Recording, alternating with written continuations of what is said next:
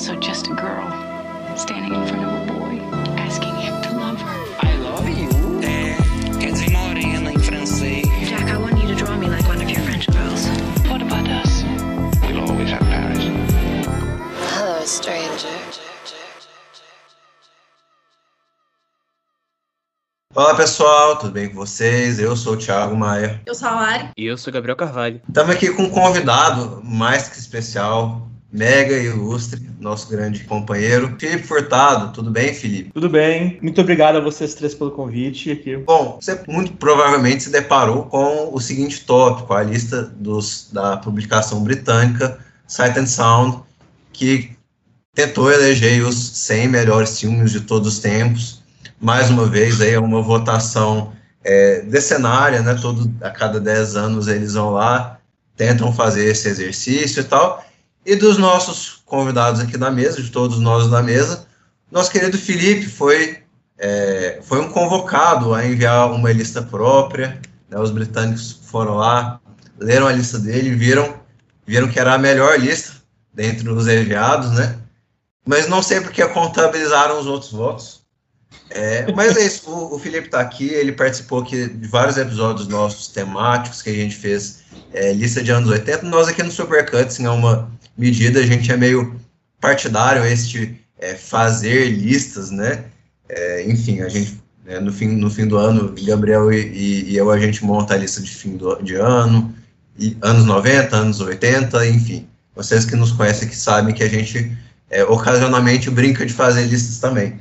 É, queria saber, Felipe, assim, você também participou dessas listas que a gente fez, mas para Sight and Sound eles te pedem, assim, para você selecionar 10 filmes de todos os tempos. Assim, como é que é para você esse exercício? Você leva muito a sério? Você não leva muito a sério? Vou entrar aqui contando a história. É a segunda vez que eu voto, né? Eu votei na de 2012 e nessa aqui de agora. Na, 2000, na, na de 2012, eles mandaram o meu convite para é, a Cinética, que é a revista que eu editava na época, em vez de mandar para o meu e-mail, porque provavelmente eles estavam. selecionaram o meu nome, é, é, porque eu editava a revista, né, e mandaram o convite direto para lá. E aquela coisa, né? É, revista de cinema, é, anos 2010, quem é que exatamente para para checar a caixa de e-mail, né? Assim, ninguém, né? Então, assim, a caixa de e-mail é checada uma vez de vez em nunca, né? Aí o, o Fábio, o meu co-editor, mandou para mim, Felipe, olha que você recebeu esse convite, né?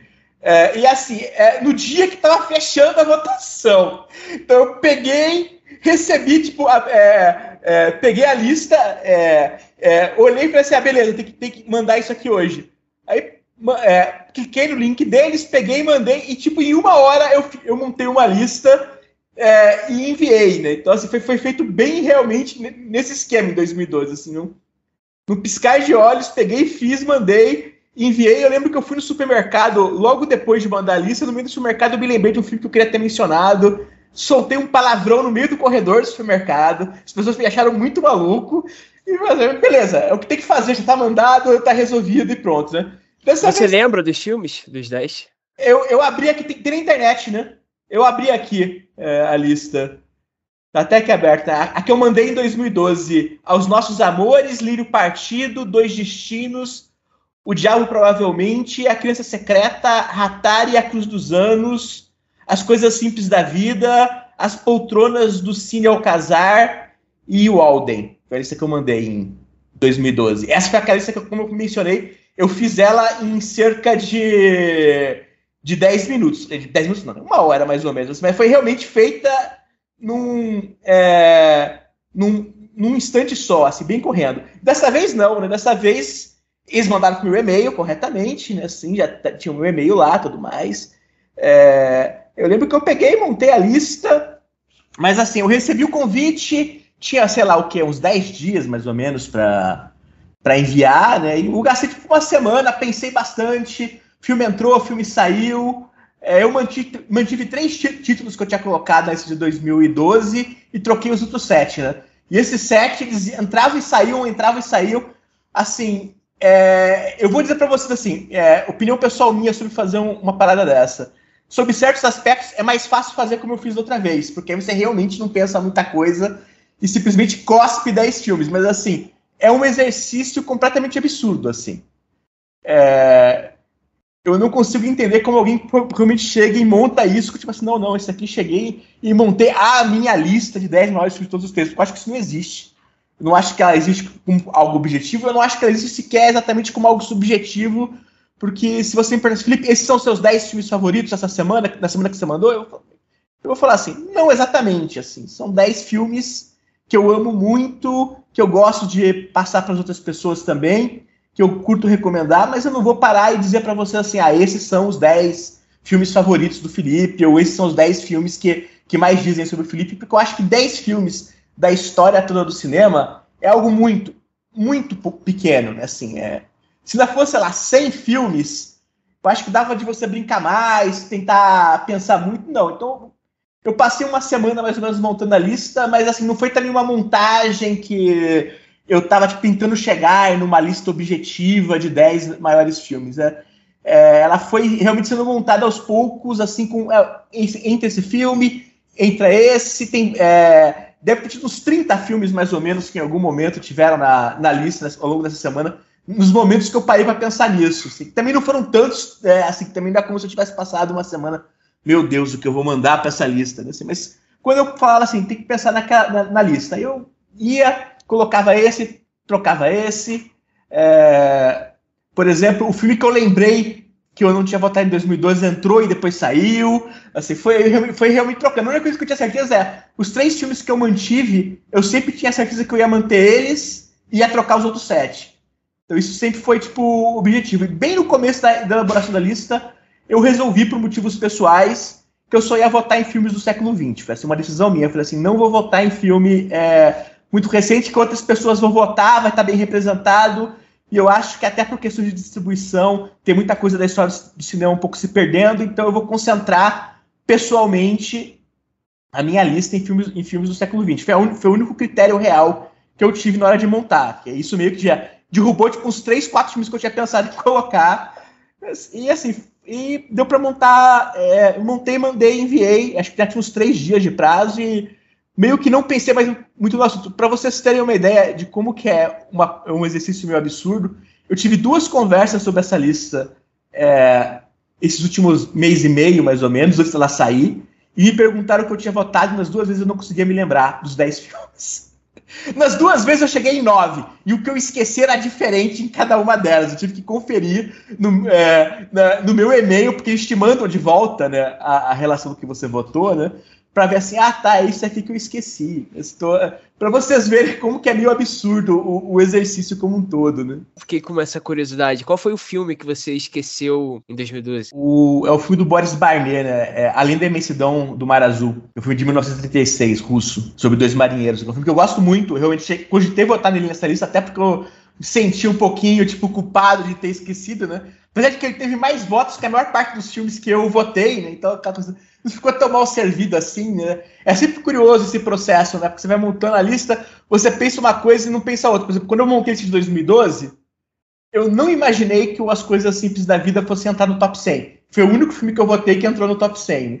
Dessa vez, não. É, eu dei dois votos, né? Que era o Luzes da Cidade, do Chaplin, e o Era Uma Vez em Tóquio, do Ozu, que eu tinha certeza que o Ozu ia ficar no top 10 e o Chaplin ia ficar no top 100. E, de fato, o Ozu ficou no top 10 e o Chaplin ficou no top 100, tal qual eu tinha mais ou menos imaginado. Então, assim, é, então, eu, os, os, votos que eu dei, digamos assim, de caso pensado, né, é, eles se confirmaram. E os, e os outros votos que eu dei, não, né? Mas, assim, isso estava realmente bem é, pensado já por mim, assim, não, eram votos que eu sabia que é, os outros que eu estava dando que eram votos pessoais meus que não entrariam. Então, assim, inclusive é uma coisa né, que as pessoas param e, e, e pegam muito no pé dessa Ah, as pessoas votam em bloco, as pessoas votam politicamente.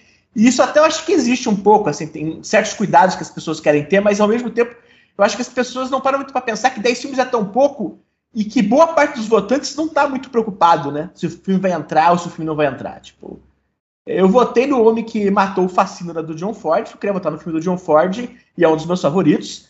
É, e foi no dia que eu, fiz a, que eu montei o meu voto o que eu estava afim de votar. Então entrou o homem que matou o Facínora. Mas eu sempre soube que o homem que matou o Facínora não ia entrar no top 100 e que o Rastros do Ódio ia entrar no top 100. Se eu tivesse uma preocupação, digamos, política de influenciar o resultado da lista final, a coisa óbvia era ter votado no Rassus Dodge, mas isso nunca passou pela minha cabeça como, como uma preocupação minha em si, né? É, era muito mais o meu voto individual, e mesmo a questão do vou concentrar em filmes do século XX, sempre foi pensada numa lógica assim, é meio que é a minha, minha decisão pessoal, e não algo como que, que vamos dizer assim, ah, eu espero que eu consiga colocar, é, ajudar vários filmes a entrar, porque eu sabia que o gosto dos votos que eu dei é, não entrariam, né? Não, até porque tem um lado político, eu acho, nisso de que você mesmo argumentou em relação a ter escolhido apenas filmes do século passado, porque são filmes é, que têm tendência a serem esquecidos, etc, etc.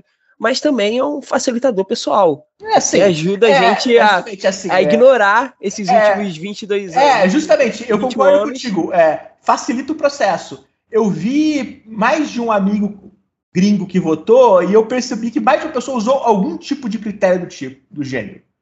Escolheu, tipo, um norte e aí você você é montada a partir desse norte. Porque isso faz um pouco de sentido. Você queira ou não, é, eu eliminar duas décadas da história do cinema de uma vez só é, facilitou o processo, porque, do contrário, eu, eu ainda tinha vários filmes que eu poderia votar. Inclusive, eles deixam você escrever o texto complementar, né? No texto complementar eu não mencionei o filme, mas eu mencionei vários cineastas ativos dos últimos 20 anos, né?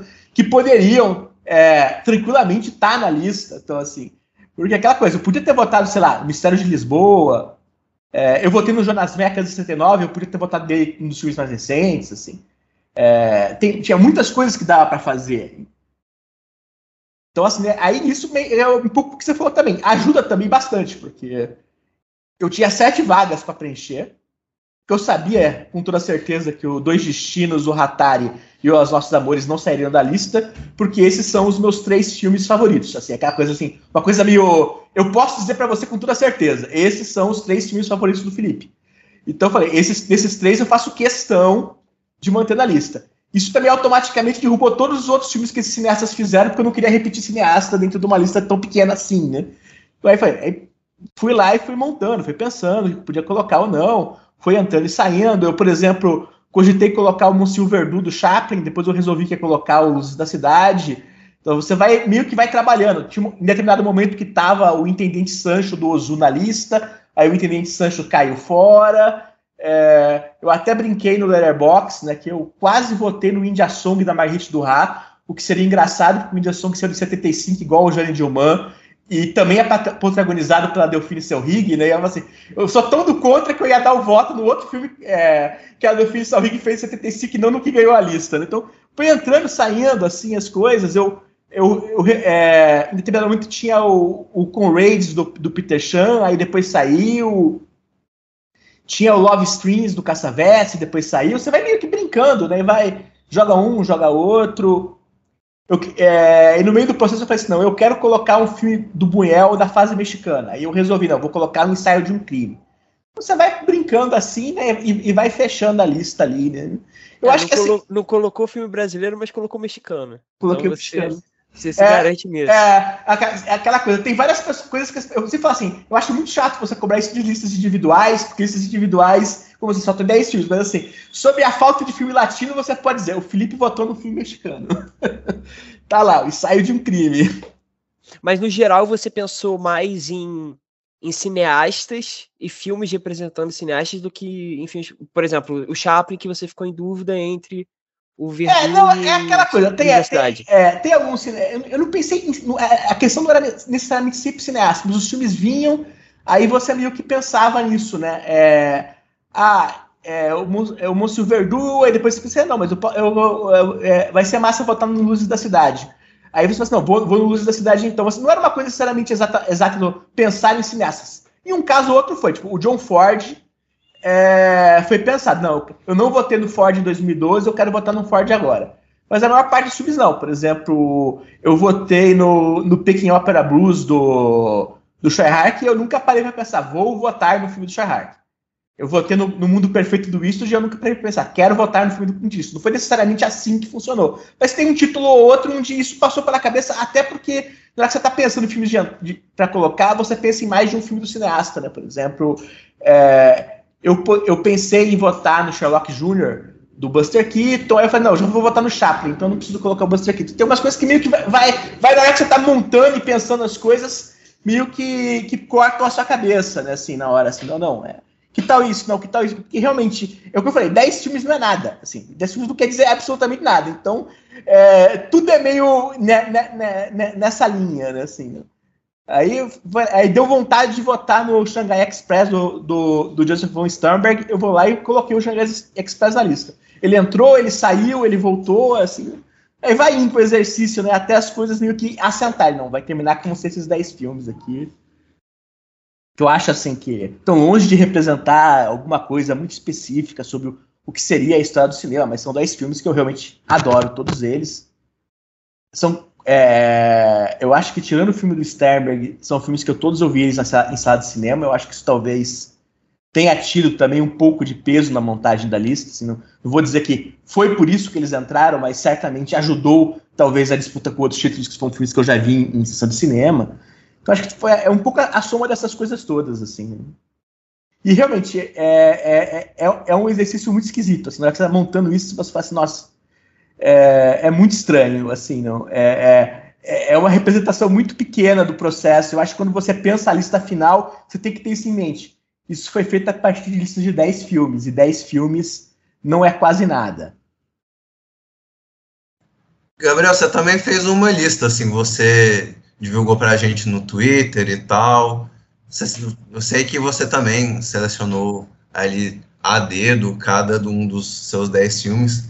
É para você tem alguma coisa assim que, que, que vem à sua cabeça quando você também faz essa seleção ou não? Então, Thiago, engraçado, porque eu postei no Twitter de madrugada, porque eu não queria que ninguém visse. E aí depois eu realmente parei para pensar é, numa lista e eu mudei ela completamente, mas eu não cheguei a divulgar. Então a minha lista ela seria para quem não sabe. Eu pensei bastante nisso de cineastas mas em alguns casos era mais pelo filme. Eu talvez não tivesse tanta familiaridade com o diretor, mas o filme teve um apelo para mim, por vezes até recente, então um pouco na, na cabeça. Não, não filmes recentes, mas eu assisti recentemente, então tem esse frescor. É uma lista também muito pessoal. Acho que se tivesse que justificar um por um, seria menos numa base teórica, mais numa base de me lembra do meu pai, coisas desse tipo. E aí seria um filme do Ford, como era Vez do Meu Vale, do Mizoguchi, que o, o Felipe não teve a coragem, que é o Intendente Sancho. o filme do Kiarostami, O Vento Nos Levará, que eu hoje... Eu cogitei voltar no Vento Nos Levará também, olha só. Olha, estamos aqui caminhando juntos. Não, é engraçado porque esses três filmes, o do Ford, o do Mizoguchi e do Kiarostami, são, assim como o Felipe tem o filme do Zurrini, o filme do Pialá e o filme do... Qual outro? É, o Hawks. O, o Hatari, como esses três, esses três pilares, a, Santíssima Trindade, de filmes que vão se mantendo, também são os filmes que vão se mantendo, pelo menos há uns há uns dois anos, mas eu tenho 22 anos, então isso aqui Nossa. pode mudar bastante quando tiver é, 32. Eu, é, isso eu ia te falar que também eu, eu, acho que é uma coisa que entra assim, né? É, eu sou mais velho do que vocês um tanto, né? E se eu for pegar para pensar, o grosso dos filmes que eu votei são filmes que, assim, eu vi pela primeira vez tem bastante tempo. Então, acho que acaba tendo um pouco também do, de, um, de um certo peso sentimental nas escolhas, assim. São filmes que foram importantes na minha formação, de alguma maneira acho que isso não é exclusivo, mas é algo que meio que acho que inconscientemente é, acaba pegando um pouco, assim, são filmes que mais ou menos eu vi quase todos, eu, é, assim, todos eles eu vi pela primeira vez quando eu tinha 20 e poucos anos de idade, é, eu tinha 30 quando eu votei na lista de 2012, e eu já tinha visto todos os 10 filmes que eu votei agora, então assim, primeira, é, é, é, primeira vez que eu vi todos eles, eu vi provavelmente entre a adolescência e os 20 e tantos anos de idade, nem sei ao certo qual foi o último que eu vi pela primeira vez desses, mas assim, certamente é, já, já tinha bastante tempo. Então eu acho que isso acaba, você querendo ou não, muitas vezes pegando. E você mencionou aí, Gabriel, assim, o site, dessa vez eles montaram um site super elaborado para a gente votar, né? E eles tinham a opção de você justificar cada voto. Eu comecei, aí no terceiro filme eu falei assim, não, isso aqui é muito idiota. Eu vou enlouquecer se eu tentar é, é, justificar cada voto, né? Aí eu desisti, apaguei os que eu tinha escrito e, e mandei só os 10 filmes. Aí depois eu vi aqui que algumas pessoas aproveitaram para usar o espaço para tipo listar umas algumas alternativas daquele que colocou. Eu falei assim, pô, eu devia ter pensado nisso, tava de colocar uns cinco filmes em cada um de alternativa e dado uma quebrada na votação, né? Mas isso só, só me veio a cabeça depois. Tinha que fazer que nem o Terence Davis, que ele colocava justificativa. Porque a Doris Day está nesse. Porque a Bette Davis está nesse. Porque ah, a justificativa dele é maravilhosa. Nesse. Melhor filme de comédia já feito. Né, porque também, concomitantemente, a lista dos críticos também teve, para quem não, não estar a par, está a par, a lista dos diretores que.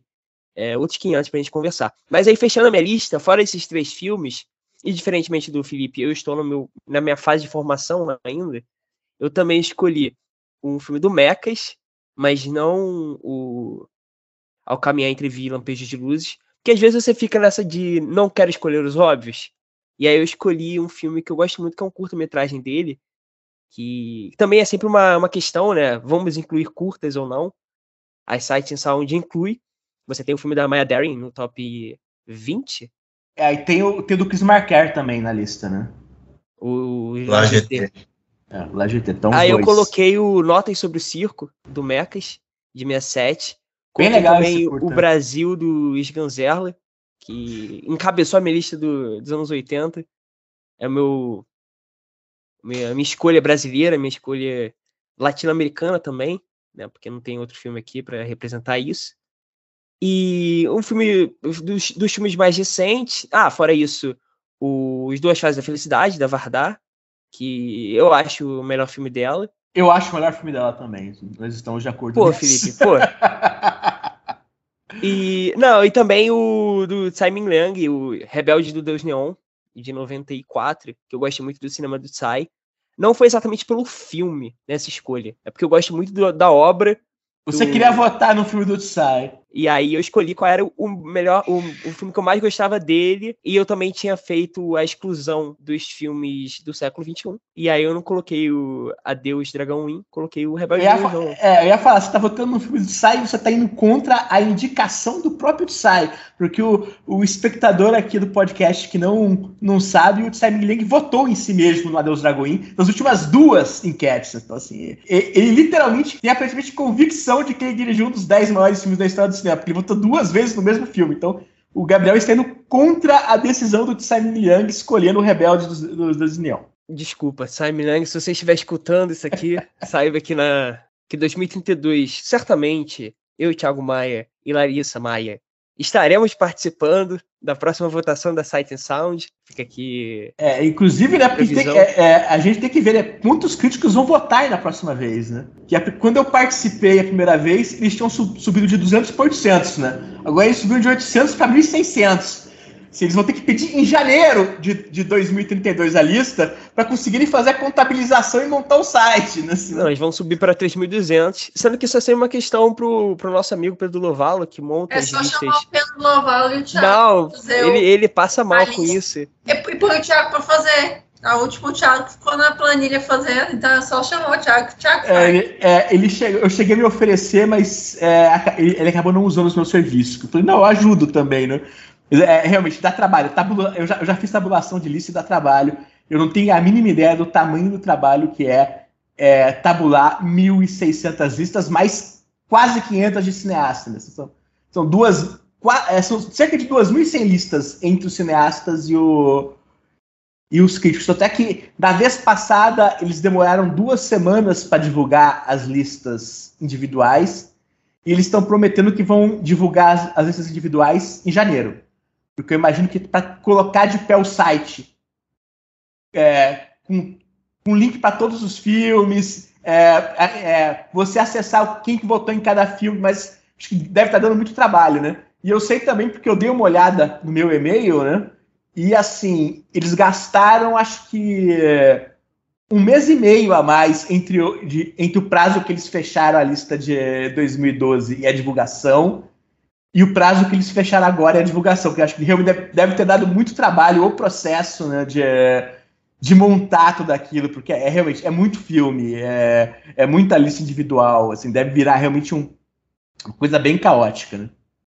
Enfim, só para fechar aqui a minha lista dos filmes mais recentes, eu coloquei um do Pasolini, porque eu achei que minha lista tava com pouco filme com, com sexo.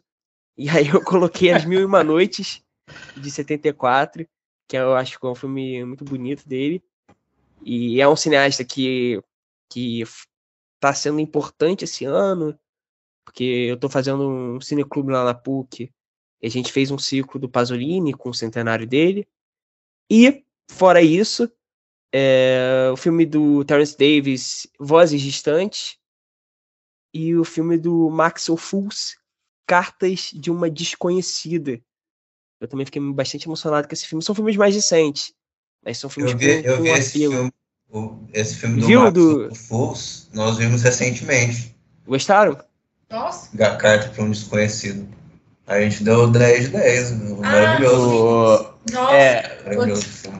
muito eu me bom. lembro que teve em alguma pesquisa, acho que é de 92, que esse filme do Ofus ficou no top 20, tipo, em 18º, 19 uma coisa assim. Assim, já teve um momento na, na pesquisa da Section Sound que esse filme estava bem por cima. De lá pra cá, ele foi sendo esquecido, assim. É a grande crueldade do tempo, né? E da disponibilidade das coisas. Eu acho que tem também um movimento meio que é como uma onda mesmo quando a gente fala dessas listas, porque uma pessoa assiste e dá uma nota boa ali no Letterboxd. Falando dessa lista, por exemplo, do Pedro Lovalo.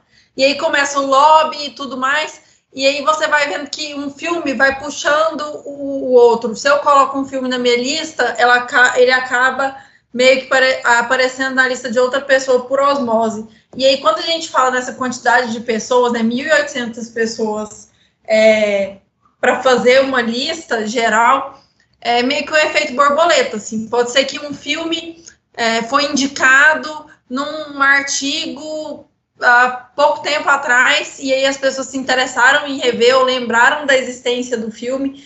E aí, eu tenho certeza que das 1.800 pessoas, muitas fizeram como o o Felipe fez da primeira vez, é, e fez de última hora a lista ali, então aquele filme estava na, na memória e acabou subindo, né, na lista, porque eu acho que essas listas elas são muito, muito cruéis, assim, com, com a realidade, de fato, porque é- é- depende muito do seu estado de espírito no dia que você está montando, na semana que você está montando. Tem filmes que eu tenho um carinho imenso, mas que eles não ficam martelando na minha cabeça o tempo todo. Tanto é que o Thiago acabou de citar um deles aqui. Provavelmente eu não lembraria dele na hora de fazer uma lista, mas é um filme que eu achei maravilhoso. Assim. Eu acho que. E também a parte sentimental é, que envolve assim o, o cinéfilo na hora que ele está assistindo o filme, é o que ele está passando naquele momento, igual o Gabriel falou sobre a- os filmes que ele lembra do pai, né?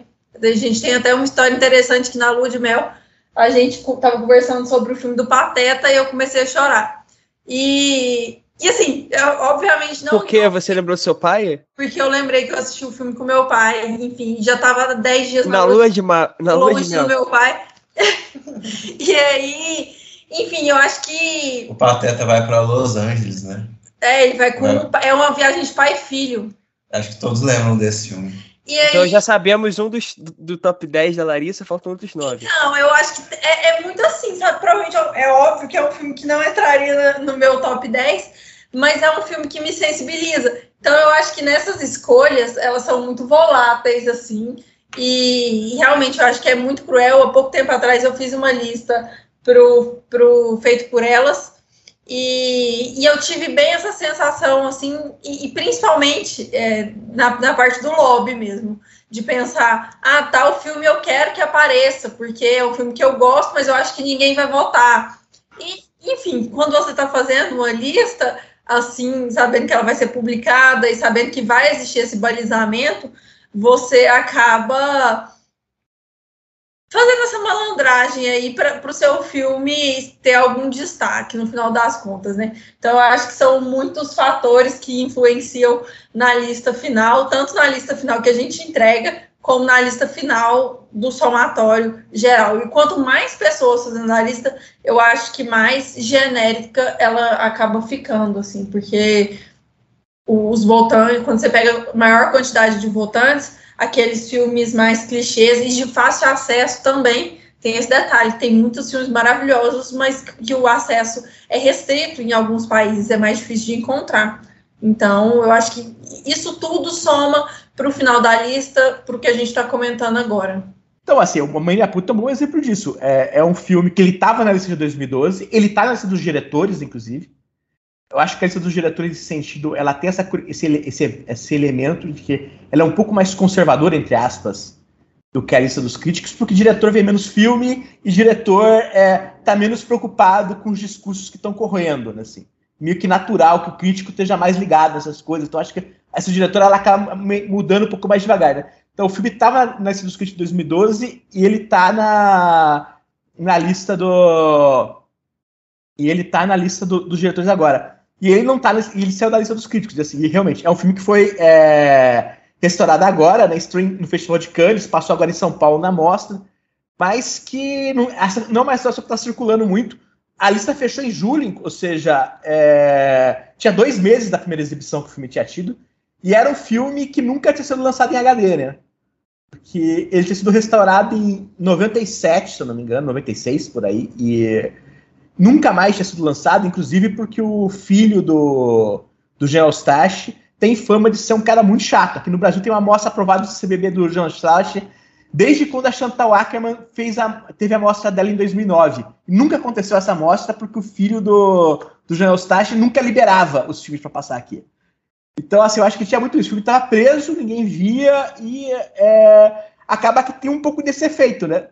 As pessoas não estão assistindo o filme, ou ela assistindo o filme há muito tempo e não, não revém. E, é, é o filme que eu falo. Mais de uma vez eu pensei em rever, aí eu pensava, ah, mas alguma hora vai ter que aparecer uma cópia em HD melhor do filme. É, é, é quase quatro horas, assim, não tô afim de ver o filme nessa, nessas condições, né? Aí você vai jogando adiante. E eu percebo, por exemplo, eu tenho vários amigos que viram o filme na Mostra de São Paulo aqui, que saíram maravilhados pelo filme. E isso, evidentemente, ajuda a jogar o filme para cima, porque acho que é um pouco o que a Larissa falou. Esses efeitos manadas, eles existem, né? É, as pessoas veem o filme, elas começam a falar e o filme vai ficando mais quente. Eu acho que isso é, é meio parte do processo. Tem um exemplo nas listas da Sight Sound que eu sempre menciono, que é o Robert Bresson teve uma retrospectiva mundial completa da obra dele em 1999. 2002 foi a melhor aparição dele no, no, no top. É óbvio que uma coisa tá ligada à outra. Tipo assim, é, é, é, o Bresson ele morreu em 99 e ele teve uma retrospectiva completa com todos os filmes restaurados que passou em todo qualquer lugar. E as pessoas viram, reviram no, sobre o aspecto, olha esse grande mestre, né? E tava ainda três anos depois uma coisa muito quente. Os filmes todos deram um pulo enorme para cima. Ou para pegar o contrário, né? O Godard permanece como o, junto do Hitchcock, os cineastas que têm mais filmes na lista, quatro cada um. Mas os filmes do Godard caíram em média 25 posições cada um em relação ao de 2012. A gente imagina que se essa lista fosse feita em fevereiro ou março do ano que vem, sob o efeito da morte do Godard, os filmes não cairiam 25 posições cada um. Né? Assim, é meio que aquela coisa. E até aquele efeito sentimental das pessoas colocarem o filme do Godard na lista. Né? Mas não, ele faleceu depois do fechamento, então não tem aquele efeito, nossa, olha o Godard. É, e claro, essas coisas de acessibilidade, de presença, tudo isso influencia. É, por exemplo, é, a Agni Vardar foi muito bem na votação, e é inegável que a Agni é uma cineasta veterana que passou os últimos anos todos extremamente na, na mídia, né? Esses anos finais da vida da Agni Vardar foram muito cobertos. Ela estava sempre dando entrevistas, ela tinha retrospectiva. Os últimos filmes foram muito vistos, né? E, é, isso ajuda, né? É, assim, é evidente que tipo, a, a Vardar tá, quem, tá, tá aqui na cabeça das pessoas e a pessoa vai e vota no filme da Agni Vardar um pouquinho mais do que talvez votasse é, num outro contexto. Isso eu acho que vai para vários cineastas, de uma maneira ou de outra. É, que, que ou estão ficando quentes ou estão ficando frios, né? Como no caso da a Puta, muito por conta desse, desses elementos, assim, né? Ter tido algum tipo de evento em torno do filme, às vezes do realizador ter soltado um filme novo recentemente que é, deixou, o filme, deixou o filme um pouquinho mais quente. Por exemplo, o Poderoso Chefão subiu na votação também, agora em relação ao anterior. O Poderoso Chefão, no começo do ano, teve todas as exibições dos 50 anos de aniversário. Vocês mesmos aqui no Supercuts fizeram um especial sobre o Poderoso Chefão. É, e é possível que isso tenha ajudado o filme. Aquela coisa, todo mundo conhece o Poderoso Chefão, não é como as pessoas precisam do aniversário do Poderoso Chefão para ir assistir o Poderoso Chefão. Mas é possível, é, alguém mencionou isso para mim numa troca de mensagem. Mas assim, talvez o filme tenha ficado mais quente na cabeça das pessoas, né? Que tá lá, o Poderoso Chefão, é, todo mundo falou do filme, repetiu como que é um filme incrível, fizeram série de TV sobre a realização do filme. E também teve aquela política, né, do, da Sight and Sound de desestimular as pessoas a escolherem os dois. É, sim, isso porque, porque na verdade é assim, na hora que você recebe o recebia o voto, eles tinham poucas é, coisas que eles falavam para vocês. Por exemplo, eles falavam para você escolher filmes que, que resistiram ao teste do tempo, o que torna engraçado que tem vários filmes super recentes na lista, porque em tese isso parece que tá lá de propósito para dar uma pequena desestimulada, né? Para a pessoa pensar duas vezes antes de votar no filme bem recente. Mas tinha lá essa frase. E tinha, e tinha uma mensagem que era muito clara: não pode votar em juntos em filmes do, de uma mesma série como se eles fossem a mesma coisa. Porque em 2002, especificamente, o Poderoso Chefão ficou em quarto lugar na votação. Poderoso Chefão e Poderoso Chefão 2, o que eu inclusive acho engraçado, porque as pessoas votavam no Poderoso Chefão e no Poderoso Chefão 2 e excluíam a existência do 3, né? É a trilogia, mas não é a trilogia, só um e o 2, né? E, o, e a trilogia da, das cores do Kieslowski também tinha entrado assim, com as pessoas votando nos três filmes juntos. E isso em 2012 eles já tinham falado que não poderia, mas eles não tinham batido na tecla. Não pode, dessa vez não. Eles colocaram na tecla. Em compensação, eles deixaram bem claro que era critério das pessoas o que era filme ou não. Que eu até brinquei na época, que é a regra do Twin Peaks. Se você quiser votar no Twin Peaks, a gente não vai brigar com você. Deve ter tido alguns votos perdidos, mas acho que eles também tinham muita confiança que o Mulholland Drive ia acumular os votos né, que o Twin Peaks podia receber do Lynch. Né? Mas eram as três coisas que estavam de instruções para vocês. A gente não, não, era, não podia votar junto no mesmo filme. Se você for ver, por exemplo, Teve crítico que fez essas picaretades de uma forma ou de outra, por exemplo, eu lembro que teve algum cineasta que votou na obra completa de Robert Bresson nesse de 2012. É, que eu não sei como que eles contaram, não tenho uma ideia se eles deram voto para tudo ou se eles não deram voto nenhum para nada, porque a obra completa do cara é uma puta sacanagem, né? Assim, vou fazer isso também, vou votar na obra completa do John Ford, assim, na lista. Né? Faz que nem o Scorsese que colocou 15 filmes. É, eu brinquei, que eu falei, se o Scorsese pode colocar 15 filmes, eu também quero colocar 15 filmes, assim. Eu não vi tanto filme quanto o Scorsese, mas eu também quero colocar 15 filmes na minha lista. Picaretagem, só porque ele dirigiu o Taxi Driver, né? O cara vai lá e, e, e, vota em 15 filmes. Ele tinha votado em 12 na vez passada. Deixaram, né? Aí o maluco safado, se deixaram 12 da outra vez, dessa vez ele coloca 15, né? Eu acho que a lista dos diretores, em relação à lista dos críticos, ela tende a ser também mais conservadora, porque são as influências dos caras. Não é, tem como mudar é, isso. Eu, acho que é isso. Não tá mutável. Eu acho, que, é, eu acho que nem sempre é tipo a influência direta, mas eu acho que geralmente são filmes que estavam fixos na cabeça do cara na maior parte do, te do tempo quando ele começou a filmar, ou perto disso, porque aquela coisa, assim, geralmente eh, realizador que, que pelo menos realizador que filma muito, não vê tanto filme assim é meio normal, acho assim, é meio que inevitável que isso aconteça, né? Então, aí você, o que você percebe às vezes é a turma que vota no filme que foi um pouco, é, tipo, que ele viu em festival, ou que ele viu recentemente marcou muito, né? Por exemplo, o Chatpong votando no Mad Max. Acho que essas coisas acontecem também, mas acaba que circula muito naqueles filmes de formação da pessoa mesmo, né? Que às é, vezes são filmes que, que influenciam muito, às vezes não. Por isso que um cineasta como Cassavetes, ele aparece na lista dos diretores. Pois é. Mas não aparece na lista é, dos críticos. Eu acho que é uma das coisas mais fascinantes da diferença entre os diretores e dos críticos, né? Porque a mulher sob influência foi super bem colocada né, na lista dos diretores. Assim. Não, e na de 2012 acho que apareceu também os maridos é. no top 100. É, pois é. apareceu algum outro que eu não lembro qual. É, é justamente assim, essas coisas são interessantes. Tipo, é, o Mulher Sob Influência aparece na lista dos diretores que no top 20. E o filme não tá em lugar nenhum na lista do, do, do, do, dos críticos, assim, é. Porque geralmente as, tem diferenças, elas existem, mas elas não costumam ser tão radicais assim, né?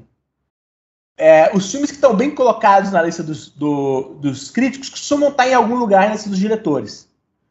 É, e vice-versa. De modo geral, os filmes que estão bem colocados na lista dos diretores estão na lista dos críticos, mesmo que eles estejam bem mais para trás.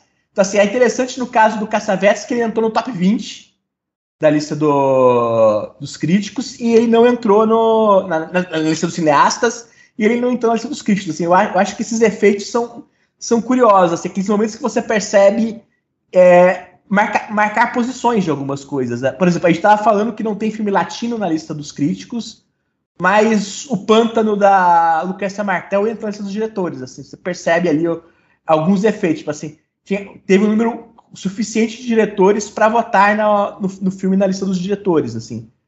Então, acho que tem essas coisas que são, são interessantes, na hora que você olha as duas listas e, e diferencia um pouco tendências. O que, que é muito forte nos críticos e nem tanto nos diretores, e o que, que é forte nos diretores e nem tanto nos críticos. Por exemplo, eu, essa última semana, entrei em mais de uma discussão com um sujeito mala querendo desautorizar o primeiro colocado da lista aquela coisa típica e previsível, né? E uma das coisas que eu sempre falava, que é povo assim, ah, não, mas isso aí é crítico que está querendo colocar um filme de mulher na lista na marra. Mas não, gente, não é verdade. Quer uma, uma prova maior disso? O filme ficou em quarto lugar nesse dos diretores. Assim, não é, é se, ele está em primeiro na dos críticos e ele está em quarto na dos diretores, é porque ele está no canone, bem no centro do canone dele hoje em dia. Tipo, o Adam McKay votou no filme. É, você acha que o Adam McKay é alguém que está especialmente preocupado com o que as pessoas vão pensar ou deixar de pensar da lista dele? Não, está lá, está lá no filme, porque o filme, é, o filme é incrível, é um dos melhores filmes da história do cinema, e, e ele de fato está em mais evidência hoje do que ele teve, sei lá, 30 anos atrás. Eu acho que isso é real. Mas assim, ele está em mais evidência outras coisas, porque por uma série de motivos, inclusive formais, ele tá. É, ele foi sendo mais valorizado ao longo do tempo. Assim.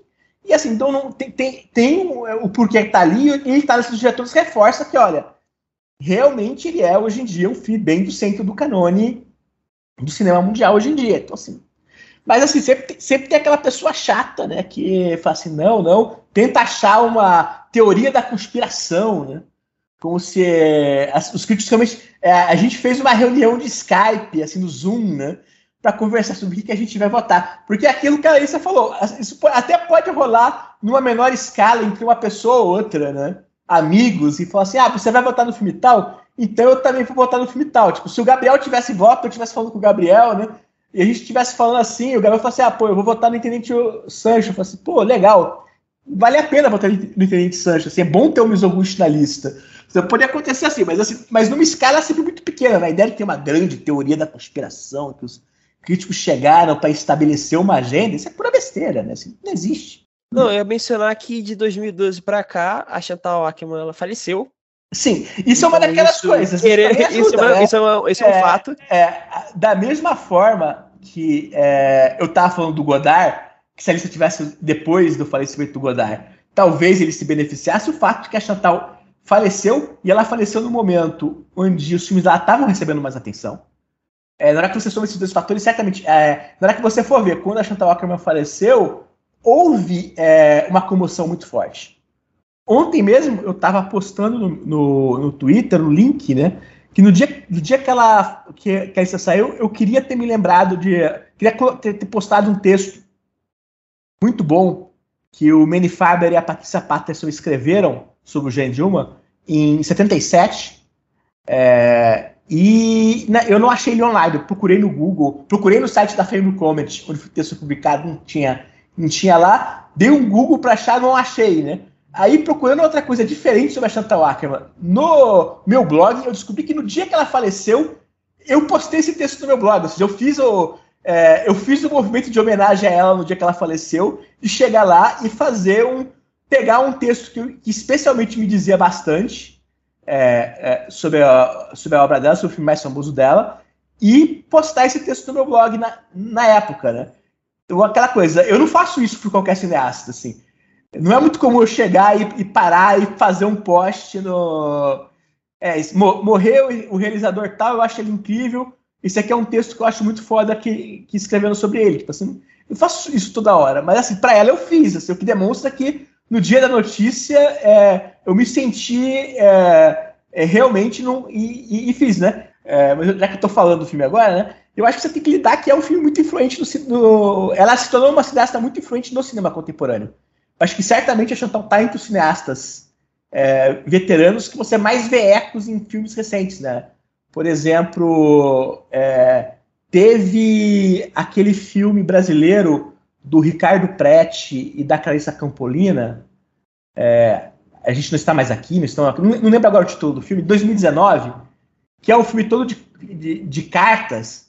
E você vê o filme e você percebe que o filme é o News from Home da, da Chantal Ackerman. Assim, o ponto de referência principal do filme é o News from Home, assim como, sei lá, o Rastros do Ódio é o ponto de referência do Taxi Driver. Tipo assim, você tá lá, ó, cineasta, casal de cineastas brasileiros jovens fazendo esse filme sobre é, é, você tá fora do país é, é e usando um filme que igualmente é relevante sobre esse deslocamento ali e tá todo o filme no DNA do, do, do filme deles, assim, porque hoje é, é uma coisa que acontece muito, assim, é uma realizadora que aparece muito nos filmes do, dos jovens realizadores. Então, eu acho que isso também acaba repercutindo no, no, nos filmes aparecendo na lista. É, o, o Gênio de uma pulou em primeiro lugar e o News from Home apareceu lá em 50 alguma coisa, se eu não me engano. E eu acho plenamente normal. Tipo, são mudanças do canone que são que realmente acontecem no passar do tempo, né? E foi uma mudança do cânone incentivada por essa, é, esse, esse aumento. É assim, é aquela coisa, é, a gente fica sempre naquele mistério, que é, mês que vem vai sair a lista é, dos individuais, a gente vai ter uma noção exatamente de como ficou essa distribuição, né? Mas assim, eu tenho certeza que eles fizeram esforços, né, para realmente diversificar a lista. Inclusive, né, já que eu tô, aproveitei que falei um pouco da minha experiência de votar, né, quando você votava, eles te mandavam, depois do seu voto, um questionário. E era um questionário justamente, um questionário anônimo para o votante, que te perguntava todas as coisas demográficas imagináveis, né? Do, é, da onde que você é, classe social, é, religião, orientação sexual, se você é cisgênero ou trans, é, qual é a sua raça, que tinha tipo umas 20 opções diferentes, que eles vão, vão, vão quebrando em todos os lugares possíveis, né? É, então, assim, você vai montando esse, e, e, e eles pediram para você te mandar de volta para eles, né? Então, eles têm esses dados.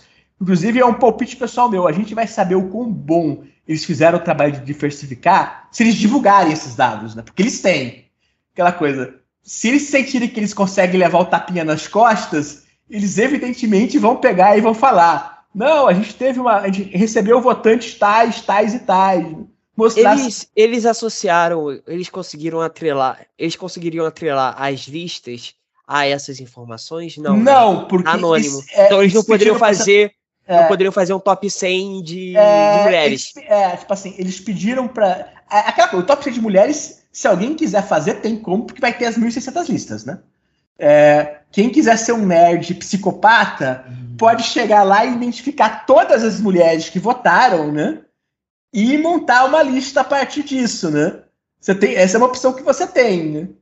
É, ela vai ser imperfeita, porque você vai ter a lista e assim, é, o que eu falei, existia, por exemplo, a opção de você colocar se você era transexual, cisgênero ou não binário. Isso você não vai conseguir identificar necessariamente olhando as listas, né? Mas assim, tava, todas essas coisas estavam ali. Eles têm, eles têm o, a, a, distribuição dos votantes, eles têm. Então eu fico imaginando que se eles quiserem receber o tapinha nas costas, eles ficaram satisfeitos com, a, com o esforço deles, que é um esforço que existiu e é um esforço que eu acho que faz todo sentido existir, né?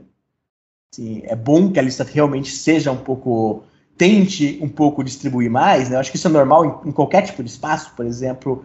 Acho que você realmente tentar parar e pensar, não. É, a gente tinha. É, na lista de 52, a primeira lista que eles, que eles fizeram, eu estava olhando os votos individuais.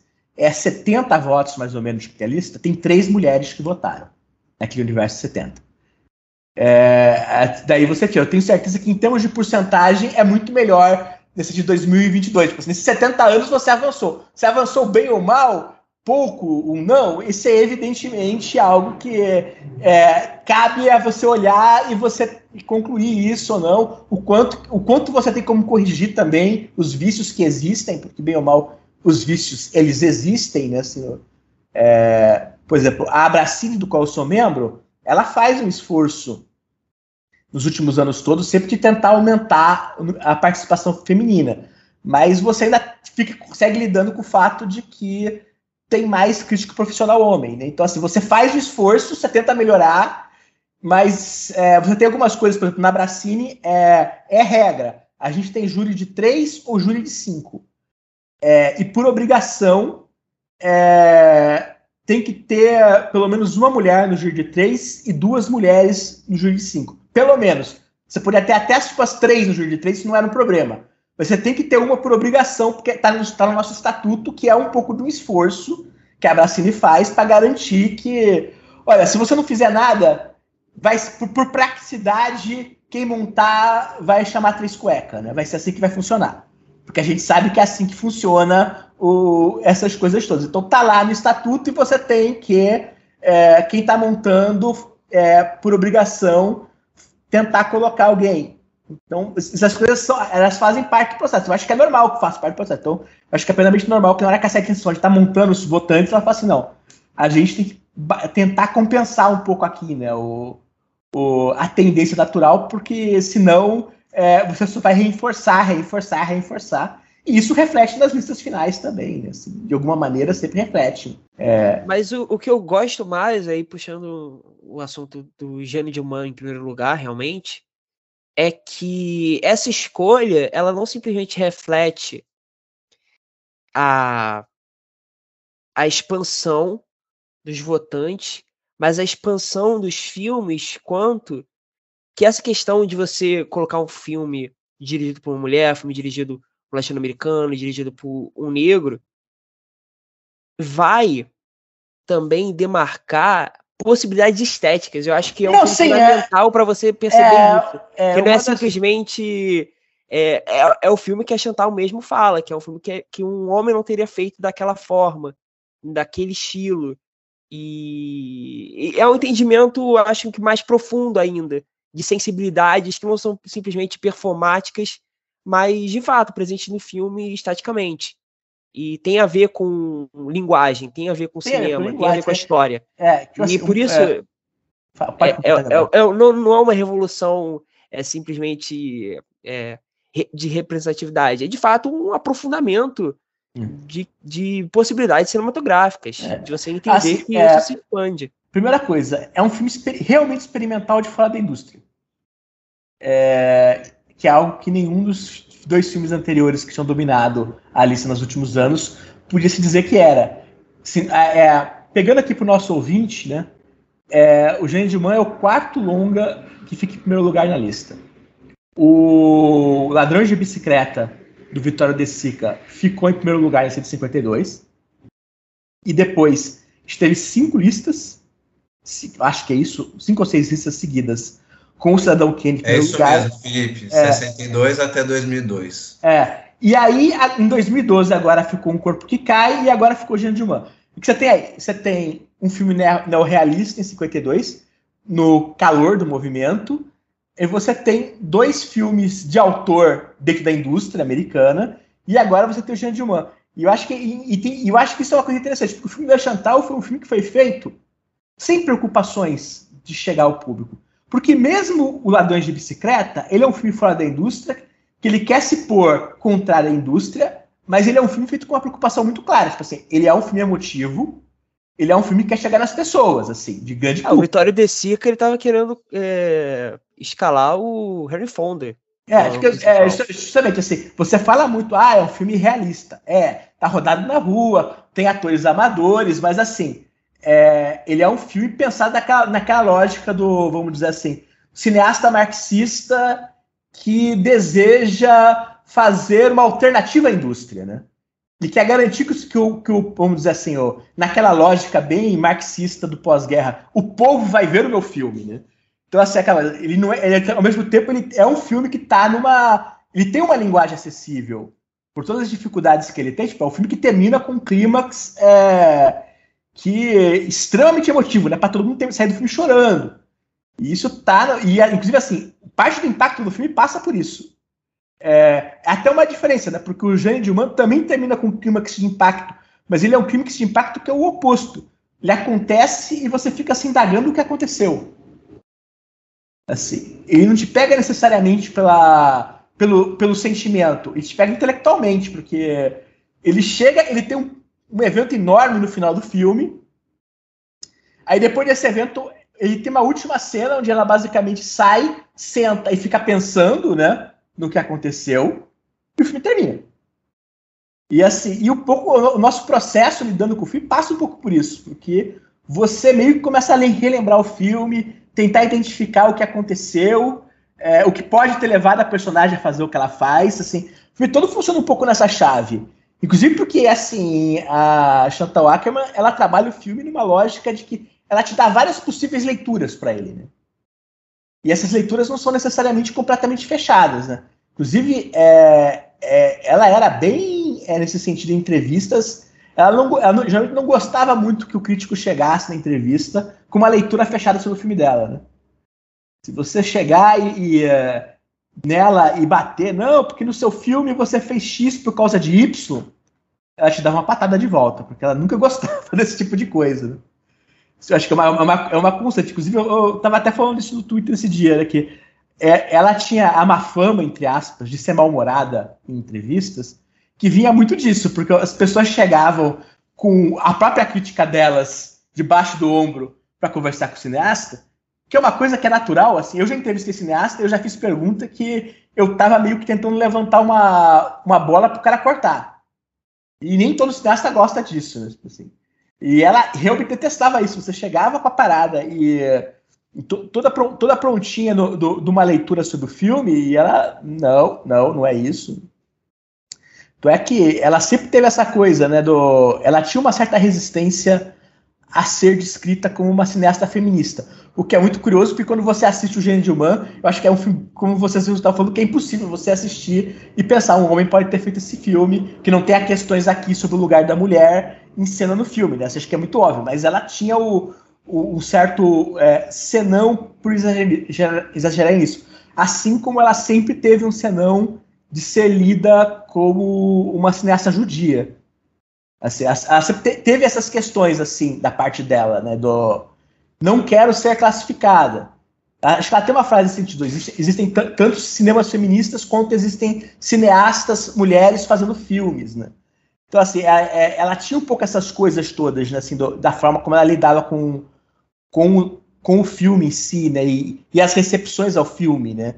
Eu acho que isso meio que, que. E isso vai em toda a carreira dela. Acho que quase todos os filmes dela o pessoal chegava, chegava com uma interpretação fechada, ela meio que, eh, que é, começava a dar aquela resposta curta, ríspida. Não, não é isso. Fiz isso porque, porque eu achei interessante. É, eu e Delfine achamos que era bom ela tá fazendo isso em cena e ela fez. Então, acho que todas essas questões elas meio que entram no, no processo né, do, do filme. Eu acho muito legal isso, que é um filme experimental é, é, um filme que tem um olhar que é muito diferente dos outros filmes que já passaram em primeiro lugar na lista, sobre vários aspectos. Então, eu acho, eu acho isso bem interessante para que você pensa no, no canone como um todo e uma coisa ma mais expansiva e possi diferentes possibilidades do que você pode fazer ou não com o filme, né? Assim. Até Twitter estava até comentando que seria agora as faculdades de cinema recebendo não mais Cidadão Kane como sendo o melhor filme de todos os tempos. E algumas pessoas até falavam que isso ia ajudar o filme para ser melhor recebido pela juventude.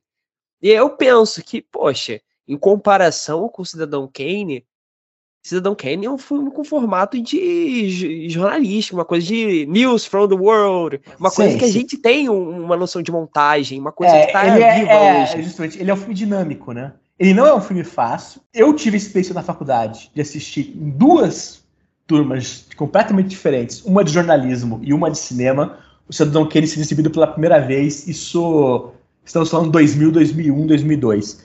E você via que alguns alunos tinham grande dificuldade de ver o filme. E o fato de que o filme chegava para eles com a informação, esse é o maior filme de todos os tempos, porque, porque é a faca de dois gumes, né? Por um lado, é, é legal. Eu vi demais isso, eu vi demais isso. É, é, é legal porque se você põe o filme em contato com mais pessoas, e por outro lado, tem isso também, né? É, a pessoa assiste o filme com aquela. com aquele tom de braços em rígido ali, né? Assim, né? Será que esse é o melhor filme de todos os tempos? Não, porque a críticos pessoa ela quer ser espertinha pra falar, não. É, não é. Com 18 anos, tá lá, não. Pois é, porque eu acho que, o melhor aconte filme de todos os é, acho que acontece as duas coisas ao mesmo tempo, né? O espertinho, que quer ser do contra. Vai ter certamente aqueles vídeos de YouTube. Tentei assistir o maior filme de todos os tempos. É, é chato, não acontece nada. Assim. É, é batata que vai ter esse texto no, no esse vídeo no YouTube. E é certo, tipo, você vai entrar no Letterboxd daqui a dois meses, vai ter várias críticas de pessoas que meio que viram nessa, nessa chave, né? Me- Primeiro porque aquela coisa, o, o Jean é esse filme que as pessoas descrevem como ele é, né? Ele, inclusive, é, ele é muito mais fácil de assistir do que as pessoas descrevem que ele é. Mas a descrição que as pessoas fazem do filme é bem estéreo. De fato, né? É, Não, Eu- porque a, a questão da. Fala, Thiago, pode falar. Não, não, eu, eu, eu ia comentar justamente isso. Eu acho que o, o Cidadão Kane é esse filme, assim, que essas pessoas que são um pouco mais, assim, desavisadas, eu, eu gosto dessa palavra, desavisadas, eles vão lá ver o filme com essa expectativa, ah, tô vendo aqui o melhor filme de todos os tempos, blá, tá, tá, tá, tá, tá. aí vai ver e, e certamente, assim, é, é bem provável que a- as pessoas terminem, essas pessoas terminem Cidadão Kane é, mantendo a, é, a opinião, esse é o melhor filme de todos os tempos, né? E aí, e aí não, vi o melhor filme de todos os tempos e, e com certeza não achei, não sei o que, não sei o que, não sei o que. Agora, o Jean Dilman, pela, pela fama dele, pela, até pela sinopse, assim, pela a forma como ele é descrito, e- e, de novo, assim, eu acho um filme espetacular, é, não é, não é uma, uma análise, minha opinião pessoal do filme, né?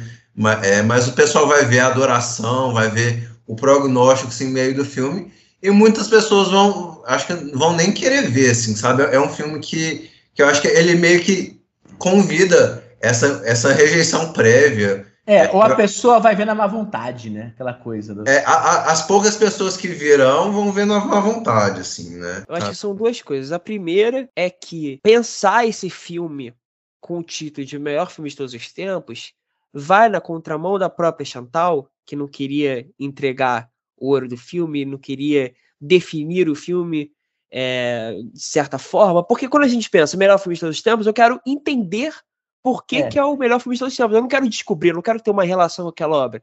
Eu quero, por favor, me diga por que, que é o melhor filme de todos os tempos. Então, tem esse, essa questão. Por outro lado, eu acho que Cidadão Kane, embora em termos de linguagem, é um filme que vai prender e a pessoa vai assistir do, do início ao fim, mesmo que não entenda nada, mesmo que ache um tédio, eu acho que é um exercício intelectual mais. mais claro, né? Tá? Ele chega, Mais ele, claro. ele chega pra pessoa de maneira mais direta aonde está o exercício inte- intelectual da coisa. né? O, o Enquanto Man, ele pede pra o- você ver o filme. Sim, eu acho que isso. é, o slow cinema tem muito disso. É, pensando assim, cinema de lentidão. O Kiarostami, né? Falando do Kiarostami, porque eu mencionei o Vento de Levará, ele falou já em entrevistas que ele não tinha problema nenhum com, com os espectadores tendo um cochilo assistindo os filmes dele. Na verdade, ele achava que isso, na verdade, é uma extensão da obra. É, eu não de você sei. pescar no sono e depois abrir os olhos e estar vendo aquela obra. E tem uma coisa mais onírica. Essa frase do Kerosene é boa, assim, eu tá, é, no dia que saiu a lista, né, eu coloquei no meu, meu Twitter né, um texto do Jonathan Rosenbaum, de 75, que ele escreveu na época que o filme foi lançado. Na, no miolo da parte sobre o Jean Gilman no texto, ele descreve a experiência de assistir o filme. Literalmente, ele descreve todas as anotações que ele fez e o que ele tá falando. E ele comenta que no começo da terceira hora, ele saiu da sala de cinema para fumar dois cigarros. É, ele falou, parte porque o filme tinha três horas, ele tava é, como bom fumante invertebrado, já ficando desesperado sem filmar, né? E parte porque ele queria saber como era não estar vendo o filme. Você tá lá, o crítico diz assim, não, eu saí do filme, fiquei uns 5, 10 minutos fora do filme, fumei dois cigarros e depois voltei para a sessão. Assim, ele comenta isso com parte do processo dele de assistir o filme, porque é aquela coisa, aquela descrição minuciosa da, do dia a dia dela teve esse efeito nele. Em determinado momento, já tinha visto dois dias inteiros onde acontece quase as mesmas coisas, né? Explicando para os nossos ouvintes, o filme ele acompanha a personagem por três dias, então ele meio que funciona como três atos, né?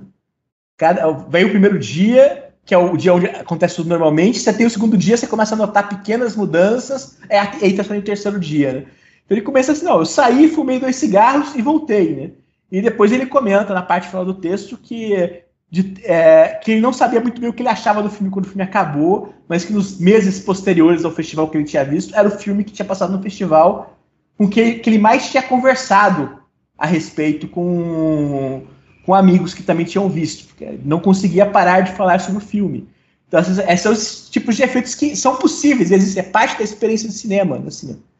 Às vezes o filme que tem o, seu, o maior impacto para você não é aquilo que mais tem impacto na hora que você vê. E e eu acho que é total o, o, o Genedilma é o filme que pode te convidar, sei lá, você tá vendo o filme em casa, você ir lá e começar a brincar com o gato ali do lado, alguma coisa do gênero, assim, ah, ela continua ali é, é, dobrando os panos, né? Tipo, alguma coisa do tipo, né?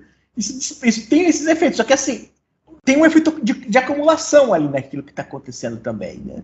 E esse efeito de acumulação ele chega até você de alguma maneira ao longo do, do, do, processo do filme. Assim como a montagem dinâmica do Orson Welles no Cidadão Kane, ela tem um impacto que ela é diferente do começo e do final. Assim, você vai vendo os filmes, acho que tem um pouco disso. Eu acho que assim, de uma maneira ou de outra, todos os quatro filmes que ganharam até hoje o, o, o, a enquete, eles são de maneiras diferentes filmes que é, não se encaixam necessariamente por completo numa ideia que as pessoas teriam do, do filme é, do, do, do filme, vamos dizer assim, convencionalmente é, bem receptivo, né? Tipo assim, o, Cidadão Kane é um filme onde o personagem principal é um escroque total, completamente corrupto, e ao longo do filme só te reforça que você está acompanhando uma pessoa, um cara que na verdade é horrível.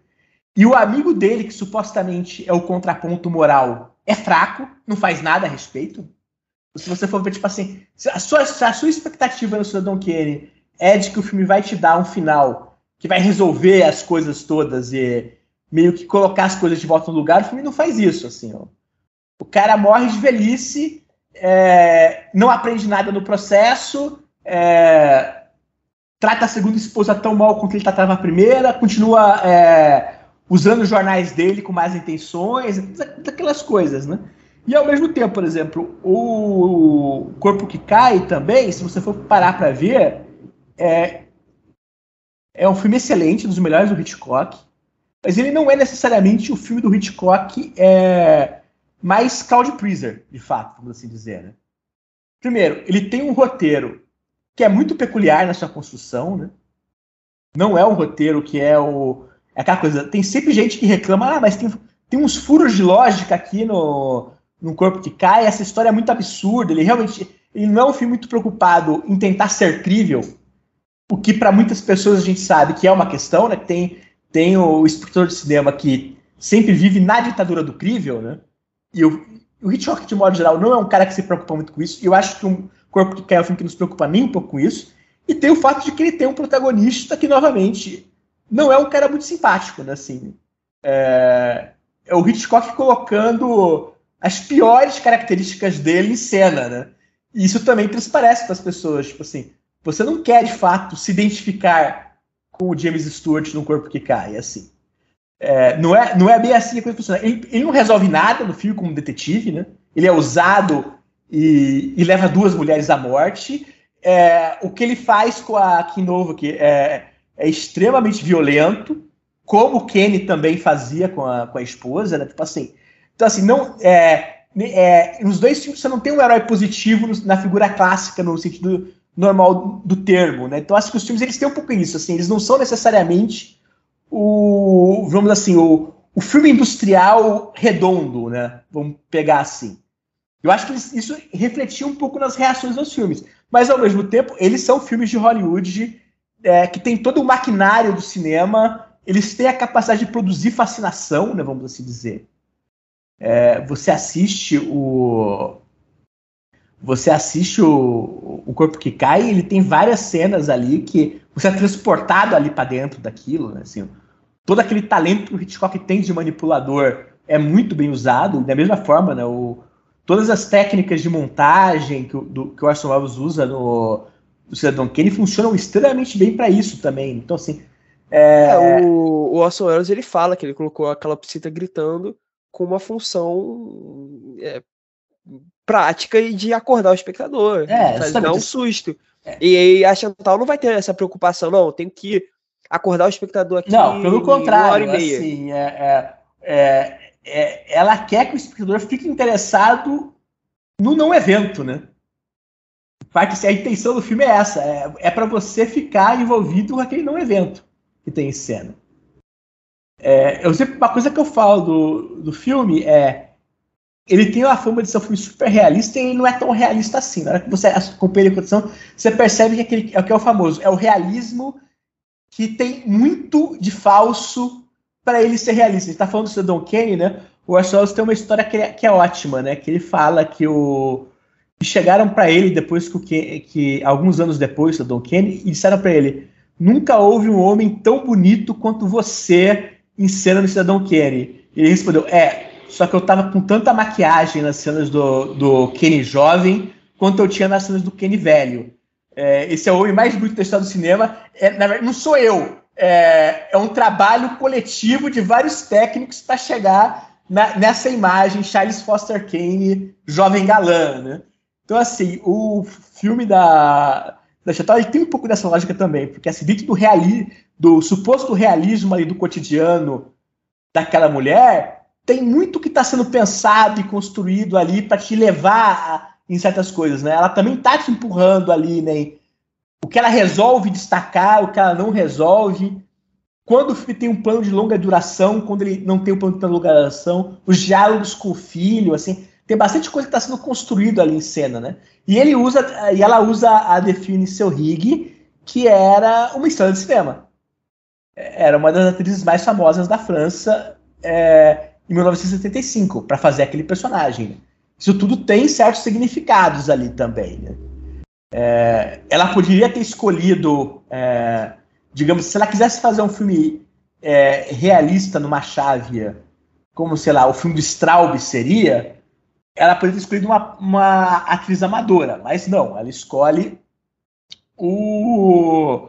É, ela escolhe o Definição Henrique. A mesma coisa, coisas que eu acho que passam batido pelo espectador hoje, mas não passam batido pelo espectador que veria um filme como esse em 1975 é o primeiro cliente dela na primeira noite é um cineasta experimental belga e o segundo cliente dela na, na segunda noite é o Volcrose, que era ex-editor da carreira do cinema na época que estava fazendo filme. Tipo assim, para o público específico que veria um filme experimental em festivais específicos em 75, eram rostos reconhecíveis. Ou seja, eles quebram um pouco também a ideia da, do realismo. Você, você saberia quem são esses caras, assim, não, não todo mundo, mas uma parcela pelo menos do público que veria o filme em 75 saberia que era o Volcruz. Hoje em dia, evidentemente, é aquela coisa, os, os sentidos do filme se transformam, né? E já não é tão óbvio assim que eh, que, se, que, que você não você identificaria o João Donal Volcruz como seria naquela época, mas, assim, mas era um cara que dentro do universo de crítica de cinema, cinema experimental, é, ele era uma figura conhecida. Então assim, você tem esses efeitos no, que o filme produz também. Né? Aí, no geral, eu acho que que é positivo para cinefilia essa mudança. Eu acho. porque Eu Totalmente. acho que a- abre portas. Assim... Ih, caiu aqui o negócio, calma aí.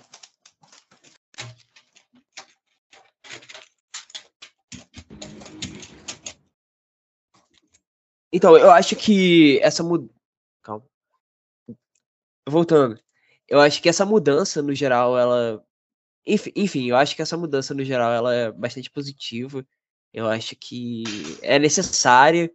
Não necessária no, naquele sentido piegas de ah, necessário a gente colocar. Eu acho que é necessário porque. É por tudo que a gente falou, eu acho. Eu, eu, eu, eu acho a mudança em si no primeiro lugar Ótimo. Os, os- os meus, meus pequenos senões com a lista são de outras coisas que não tem nada a ver com o Gendim. Vamos falar dos senões então, Felipe. Agora ele me colocou na, na errada. Eu não devia ter usado esse termo, né? Assim, é, eu pessoalmente, eu tenho três incômodos com a lista. Um é muito específico e os outros dois não são, né? É, o meu incômodo Vamos começar pelo específico. pelo específico, o incômodo que é, assim, é realmente completamente pessoal e particular. Me incomoda bastante que tenha dois filmes do Miyazaki na lista, quando você não tem nada do cinema japonês que não seja cinema japonês clássico. Assim, isso é uma opinião bem pessoal minha, como fã de cinema japonês, assim. Isso me, me saltou os olhos na hora que eu vi e, e me incomodou. Assim, não, podia ter um, ter dois, eu fico pensando assim.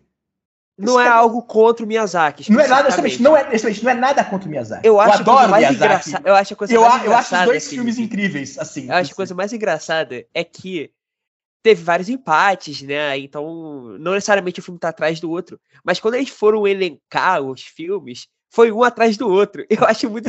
Eu fiquei sem entender aquilo quando eu tava lendo. É, pois é, eu fico pensando nisso nessa hora. Assim, pô, você não tem nenhum filme do Shohei Mamura, você não tem nenhum filme do Nagizoshima, você não tem nada do cinema de gênero é, é, é, japonês dessas, dessas Gênero décadas. sci-fi, gênero É. terror, Terror, filme assim de é do gangster, japonês. é, não, tem, não tem Naruse, não tem. Não tem entendendo o que eu tô assim? Ou mesmo mais recente, não tem o Kitano, não tem na- nada disso. E aí você tem o Miyazaki com dois filmes. O Miyazaki é um excepcional cineasta. É, eu acho que o estúdio deles lá, o Ghibli, faz filmes incríveis. É, eu acho os dois filmes que entraram ótimos, assim, lá no Letterboxd eu daria quatro estrelas e meia, mais ou menos. Inclusive, acho que o Tororo tá lá quatro estrelas e meia, porque eu revi ele né, não, uns três ou quatro anos atrás, assim. Então, assim, a questão de forma nenhuma é os filmes em si. Mas, assim, a- a- essa presença dupla, porque aí eu acho que você entra um pouco numa questão que a lista acaba tendo, porque ela inevitavelmente vai ter, que são as questões de mercado, né? O mercado influencia como a lista funciona ou não. A gente queira ou não queira, a- essa lista, como qualquer lista do tipo, ela vai ser influenciada por questões é, de mercado, do acessível que não é acessível, de coisas que são promovidas e coisas que não são promovidas. E aí eu fico pensando pouco assim, é um pouco tipo assim, é um estúdio de animação enorme que tem um certo poder, um certo espaço, que acaba conseguindo colocar dois filmes na lista. Porém, por outro lado, essa última década é uma década em que o Ghibli tá menos ativo, menos fazendo filmes. É, menos fazendo São bem filmes. menos filmes. É, mas em compensação, os filmes antigos estão cada vez que passa mais promovidos, né? São as duas coisas, tipo. Foram É, pra Netflix, foram- acho que teve é, aqui, é aqui esse foi acordo Netflix, do, com- do Ghibli com a Netflix, foi pois um é. acordo a nível É. global, assim, né? É, Tipo, não, foi, não foi todo global, não, mas, por exemplo, quando é, nos Estados Unidos a, a Warner lançou o HBO Max, eles estavam com todos os filmes e eles literalmente montaram uma janela à parte. Coisas que o HBO Max tem. Uma das opções que eu tinha pra olhar lá era os estúdios Ghibli. Então, assim, eu acho que essas coisas, elas meio que existem. Por exemplo, eu vi gente falando assim, ah, é muito bom porque tem duas animações na lista. Eu concordo, é muito bom ter duas animações na lista. Só que, assim, são duas animações do mesmo estúdio que não é a Pixar, mas é ainda assim um estúdio mainstream bastante grande, né? Então, é, se, se a ideia é só promover animações, você teria outras animações, inclusive de curta-metragem, porque boa parte das melhores animações da história do cinema.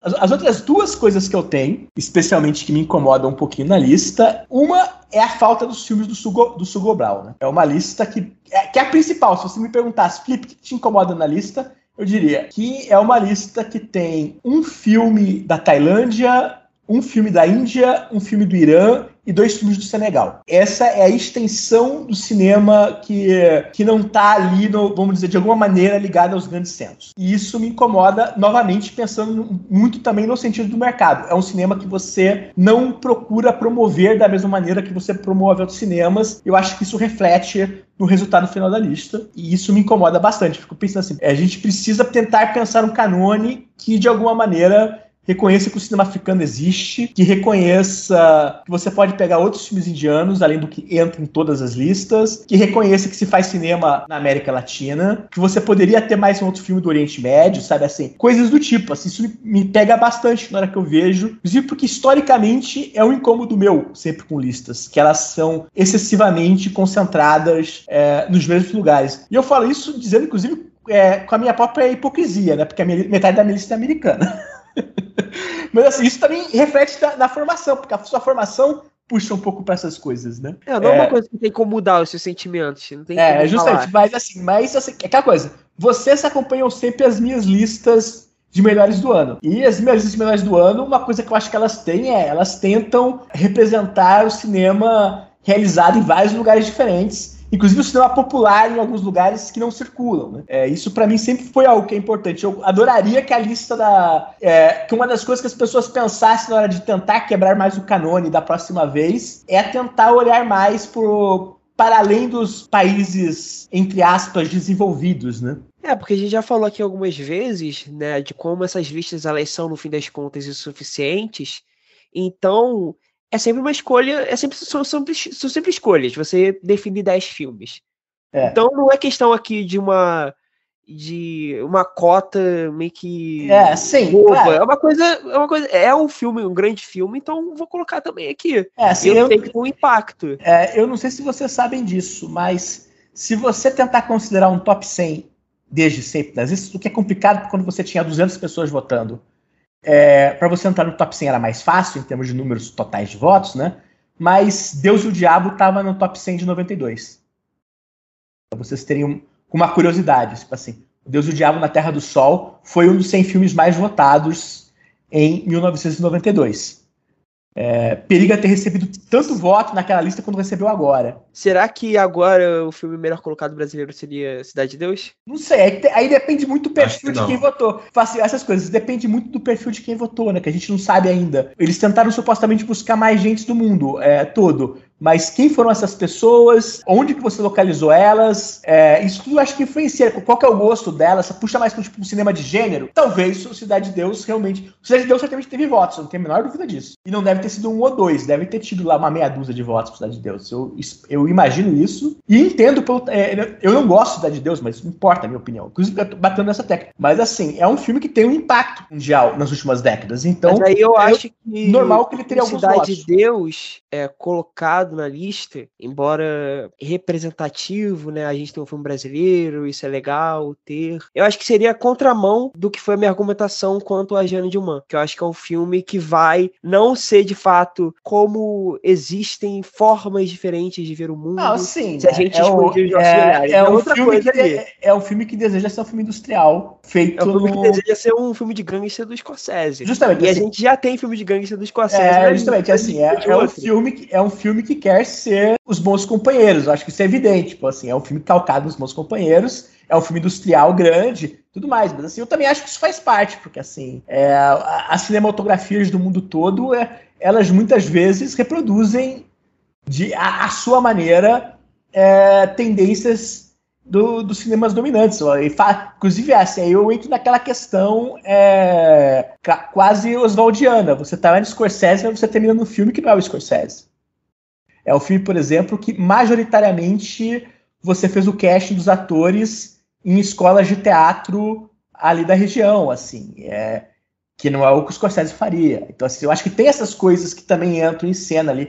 Eu acho que é um filme que é calcado muito no Scorsese dramaturgicamente, totalmente. O roteiro do, do Braulio Montalvani é um, é um roteiro que claramente pega o- os bons companheiros como origem, mas assim, eu acho que nem tudo que ele chega é exatamente do Scorsese. Então eu acho que tem essas coisas assim, não é, não é algo tão simples assim. Mas eu concordo contigo, é um filme que ele menos te daria um olhar específico sul-americano e mais uma versão sul-americana do, do filme da indústria, da indústria. assim, Isso, certamente. Eu não sou que nem o Glauber Rocha. Eu acho que ele certamente. Ele falava mal de limite. né? É, o, é, é, a lógica do Glauber, sem ter visto o limite, é bom lembrar disso, né? É, isso. era de que o limite era uma cópia do cinema experimental é, europeu é, silencioso e, portanto, era um cinema decadente, não um cinema brasileiro. Não, eu, eu, eu concordo com o Felipe que eu acho que mesmo o filme que vai estar reproduzindo ipsis literis 99,9% do cinema dominante vai ter lá 0,01% de características próprias nacionais. Então continua sendo. É, eu acho que é um filme brasileiro. Eu acharia genial se o Pântano tivesse entrado no top 100 como o Pântano entrou no, no dos diretores. É, eu, eu acharia ótimo se um me Buñuel mexicano tivesse entrado na lista, se aquele documentário do Solanas, a, a Hora dos Hornos, tivesse entrado na lista. Tem um monte de coisa que tivesse entrado, eu acharia ótimo se entrasse o Memórias do Subdesenvolvimento ou um dos filmes da Sara Gomes. Incrível, assim. O Memórias do Subdesenvolvimento foi o mais votado em 2012, né? Se eu não me engano. Do, dos latinos? Faz é. sentido, faz sentido. É um, é um filme altamente. É, é um filme canônico. 50 é alguma coisa assim. Não me surpreenderia se ele aparecer novamente por aí, porque assim é um filme que as pessoas conhecem. E aquela, novamente, o Memória do Desenvolvimento é um filme extremamente latino, que lida muito diretamente com as questões de Cuba da época, mas ele também é um filme que é um pouco acessível para o espectador europeu, por exemplo, porque ele está lidando com algumas lógicas de é, estéticas que certamente são reconhecíveis, né? Então, acho que essas coisas meio que funcionam assim, né? E só terminando, né? O outro terceiro ponto que eu tinha de senão com a lista era o meu incômodo com os filmes muito recentes que entraram nela. Que se eu pessoalmente montasse a lista, eu falava assim, não, filme dos últimos cinco anos está excluído por princípio, porque não é para você votar em filme dos últimos cinco anos numa relação dos melhores da história do cinema. Isso é uma questão assim, pessoal. Eu, eu, é assim, eu não acho que não, é, a, a, minha questão do século XXI foi uma força de barra, mas realmente muito, muito recente, eu acho que, é, que, é, entra realmente naquela questão de que é bom você sair um pouco do hype do filme. Né? Por exemplo, se me pedisse uma lista, Felipe, lista os 100 maiores filmes brasileiros de todos os tempos, eu jamais colocaria o Bacurau. Porque eu acho que o hype do Bacurau ainda está muito no nosso ouvido, assim. A gente vive muito o mundo do Bacurau. Então eu acho que se eu fosse colocar um filme do Kleber eu, Mendonça, eu colocaria o Sol ao Redor, que já tem 10 anos. Já meio que, vamos assim, ele passou por um processo de desistir de, recepções, já, já, saiu um pouco do calor dele. Então, na hora que eu vejo é, eu vi uma lista. Parasita da lista, eu esperava, inclusive assim, é, eu contava 100% que o Parasita e o retrato de uma garota, de uma garota em chamas entrasse na lista. Retrato de uma mulher. Deixa eu voltar assim. Deixa eu voltar para deixar melhor a edição, né? Eu contava 100% que o Parasita e o Retrato de uma Mulher em Chamas entrassem na lista. Isso para mim, eu sempre não tive a menor dúvida que os dois estariam no top 100. Isso eram coisas tipo assim, me, me pedissem, Felipe, faz o que você acha que vai ser o top 100, eu tinha certeza que eles estariam na lista. Mas eu fico olhando e falando assim, é, pô, o Parasita ganhou, ganhou o Oscar três anos atrás e ele tá aqui. O que é verdade é que as primeiras listas da Sight and Sound tinham, né? É, o, o Ladrão de Bicicleta ganhou quando o Ladrão de Bicicleta tinha 5 anos de idade. Mas também é aquela coisa, o cinema de longa-metragem tinha 40 e poucos anos naquele momento, né? E outra coisa, as pessoas só assistiam filmes naquela época no cinema. Pois Hoje é, então, a gente é, tem acesso a 120 assim, anos de se história. Vo, se você for ver a lista de 52 do top 10, ela tem essa curiosidade muito grande. Ela é feita por duas coisas: filme mudo, que eram os filmes que mais passavam em cineclube, e filmes dos últimos anos. Assim, o top 10, é, acho que tirando o, o A Regra do Jogo, do Renoir, que foi um filme que, que foi mal recebido em 39 foi redescoberto em 46 do pós-guerra, é, é uma lista que era feita, que ela basicamente pulava os anos 30. Ela tinha os filmes silenciosos clássicos e ela tinha vários filmes recentes.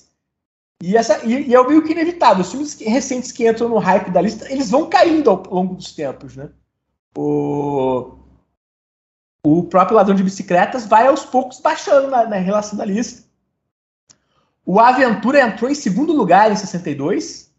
E de lá para cá, o Aventura, em todas as relações desde então, ele sempre caiu em relação à lista passada. Nunca teve que ele voltou um pouquinho, você segue andando para trás. Assim. Então, assim, eu acho normal, tipo assim, você meio que votou no calor do momento. E eu, pessoalmente, é, tendo um pouco até como historiadora, pensar que deixar os filmes acalmarem um pouco faz bem para o pro processo da lista. Se você for ver aquelas listas que eu faço, que eu já fiz no meu blog, de, de país ou de gênero, essas coisas, elas costumam sempre encerrar com alguma, pelo menos uns 5, 6 anos de distância em relação à hora que eu estou fazendo ela. E isso é pensado bem conscientemente é, para não, não tentar concentrar demais no filme que está ali, ainda me parece muito no calor ali da hora dele. Né? Mas isso também são, considerações pessoais minhas. Eu acho que é, Eu vou olhar, tipo, a lista de. Tipo, tem amigo meu que votou em filme de 2016, 2017, 2018, eu não vou chegar no cara e eu falar assim, não pode fazer isso. Eu acho que cada um vota no que, no que, no que quer votar. Eu acho lista individual, lista individual. Mas quando eu olho o recorte geral, isso me, me pega, assim, na hora que eu vejo, né? Do, de ver ali e falar assim, você realmente acha que o filme do outro. E assim, e, entrando nisso, assim, é, na lista de 2012 não entrou, mas o Árvore da Vida do Melick ficou por um voto no top 100. E curiosamente, nesses 10 anos desde então, ele não conseguiu ganhar esse um voto para entrar no top 100 na lista seguinte.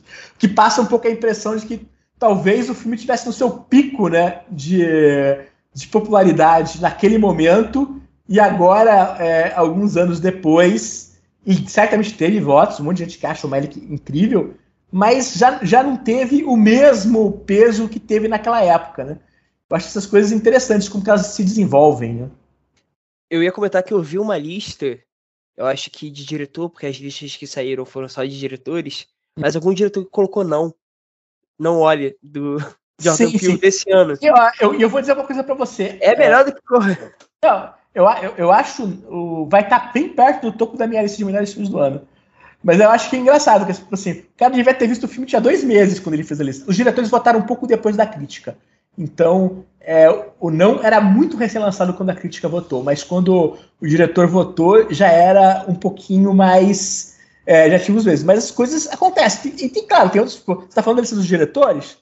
O Coreeda mais ou menos falou que ele votou em filmes que ele assistiu na quarentena, né? Assim, é um critério que ele também encontrou para escolher os filmes, e são filmes que ele tinha visto faz pouco tempo, que eu não sei quantos, quantos ele estava redescobrindo e quantos não ele estava vendo pela primeira vez, mas ele colocou lá, não, são filmes que eu vi na quarentena. Então, assim, cada um tem os seus, seus critérios, né, de, de escolha de filme, assim, para colocar. Mas aí pensando no, nos últimos anos, eu sei que você na sua lista não colocou é, filmes do século XXI, mencionou que colocaria o filme do Ruiz, do Mistério de Lisboa. Aí eu penso, assim, pensando no geral, acho que nomes como é, Sanso, Pedro Costa, eu acho que estariam, assim, seriam acho, é, é, possibilidades. se- é aquela coisa, se eu fosse colocar, pensar, Felipe, imagina um, um canone objetivo, entre aspas, que é uma besteira, mas só como exercício, né? Imagina um canone objetivo de 100 filmes e você tem que colocar quatro filmes da última década. Eu colocaria o, eu colocaria o filme do Pedro Costa, com toda certeza, assim. Se eu tenho que representar a última década com quatro longas, eu colocaria o filme do Pedro Costa. assim, seria meio que o- uma das coisas que eu faria. E eu aposto que tem o filme do Pedro Costa no top dos anos 50. Não sei, não tenho certeza qual, mas eu, eu acredito que vai ter algum filme que, ah, que vai que não, que, não, que não entrou, mas que deve ter tido uma votação. Acho que a maior coisa contra o Pedro Costa é, é que distribuiu um pouco os filmes, né? É, o cineasta que não tem a obra-prima oficial sempre é um pouco prejudicado nessas listas, né? Assim, quanto mais você tem aquela obra-prima que é a obra-prima, né? Entra um pouco o que a Larissa falou mais cedo, né? E as pessoas meio que puxam isso muitas vezes, né? Assim, não, mas você sabe que o filme do é, que o Truffaut é para você votar o nos Incompreendidos ou no Juiz Zidin. Isso meio que são os filmes oficiais, então meio que eles entram como os filmes, né? Isso É, acaba o sendo Ford você tem que votar no, no, no do Rastros de Ódio. Mesmo que eu acho que tenha 15 filmes melhores do que o Rastros de ódio. Pois é, Ford. justamente, assim, ex- existe essas coisas. Tem cineastas que tem, tipo, é, o Ozu, a obra-prima oficial é o Era Uma Vez em Tóquio, que eu votei, né, pra você ver que- como que essas coisas funcionam. E eu acho que é o melhor filme do Ozu, pessoalmente, mas assim, outras pessoas acham vários outros filmes. Com o pai e filha meio que num segundo lugar de respeito. E tá lá no, no top 100. O- No top 10, o, é, o Era Uma Vez em Tóquio, e um tanto atrás está o. O. Como é que fala?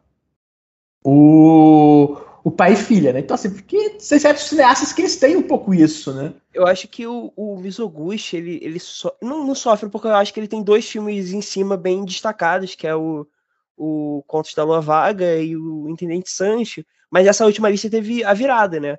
O Sancho ficou na frente do Contos da Lua Vaga, que não era algo Que é uma novidade. Que é uma novidade. Eu acho que o Contos da Lua Vaga caiu, Sancho cresceu, mas são filmes que estão lá disputando entre si. Não tem um filme que sai na dianteira a ponto de, não, vamos ter um filme do Mizoguchi no top 20. Teria que alguém sair da, da disputa. Não, sim, exatamente. Porque essas coisas elas atrapalham. Tipo, um cara como Buñuel. O próprio, por exemplo, Godard. Godard nunca entrou no top 10 das coisas, porque o Godard sempre teve vários filmes votados. Até que ele tem quatro na lista. Mas, assim, ele não tem o corpo que cai, que é mais votado do que os outros. Tanto, tanto o Godard quanto o Hitchcock tem quatro filmes na lista. Mas o corpo que cai, todo mundo sabe que é a, supostamente a obra-prima, seria o corpo que cai. Então, acaba que o corpo que cai recebe mais votos. O, os outros filmes espalham um pouco mais os votos, né?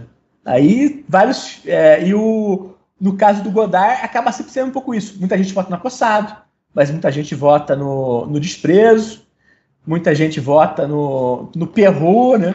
É, eu lembro do cinema. Eu, no História do Cinema, porque o História do Cinema, até pelo tamanho, né, aquela coisa colossal, vira a obra-prima da parte é, é, madura da carreira dele, né? Os outros três são as obras-primas dos anos 60, que é o que as pessoas mais assistem. E o História do, do Cinema meio que fica aquele outro filme, né? Que aí outros cineastas não tem muito isso. Tipo, você vai votar no Bellatar, você vai votar no Satan Tango. O Close-Up meio que ficou definido como o filme oficial do Kiarostami.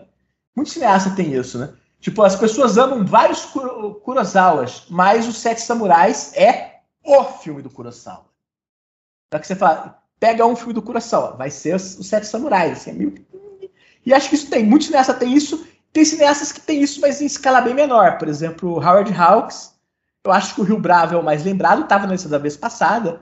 Mas eu tenho certeza que os votos do Hawks se dividem bastante sobre vários filmes.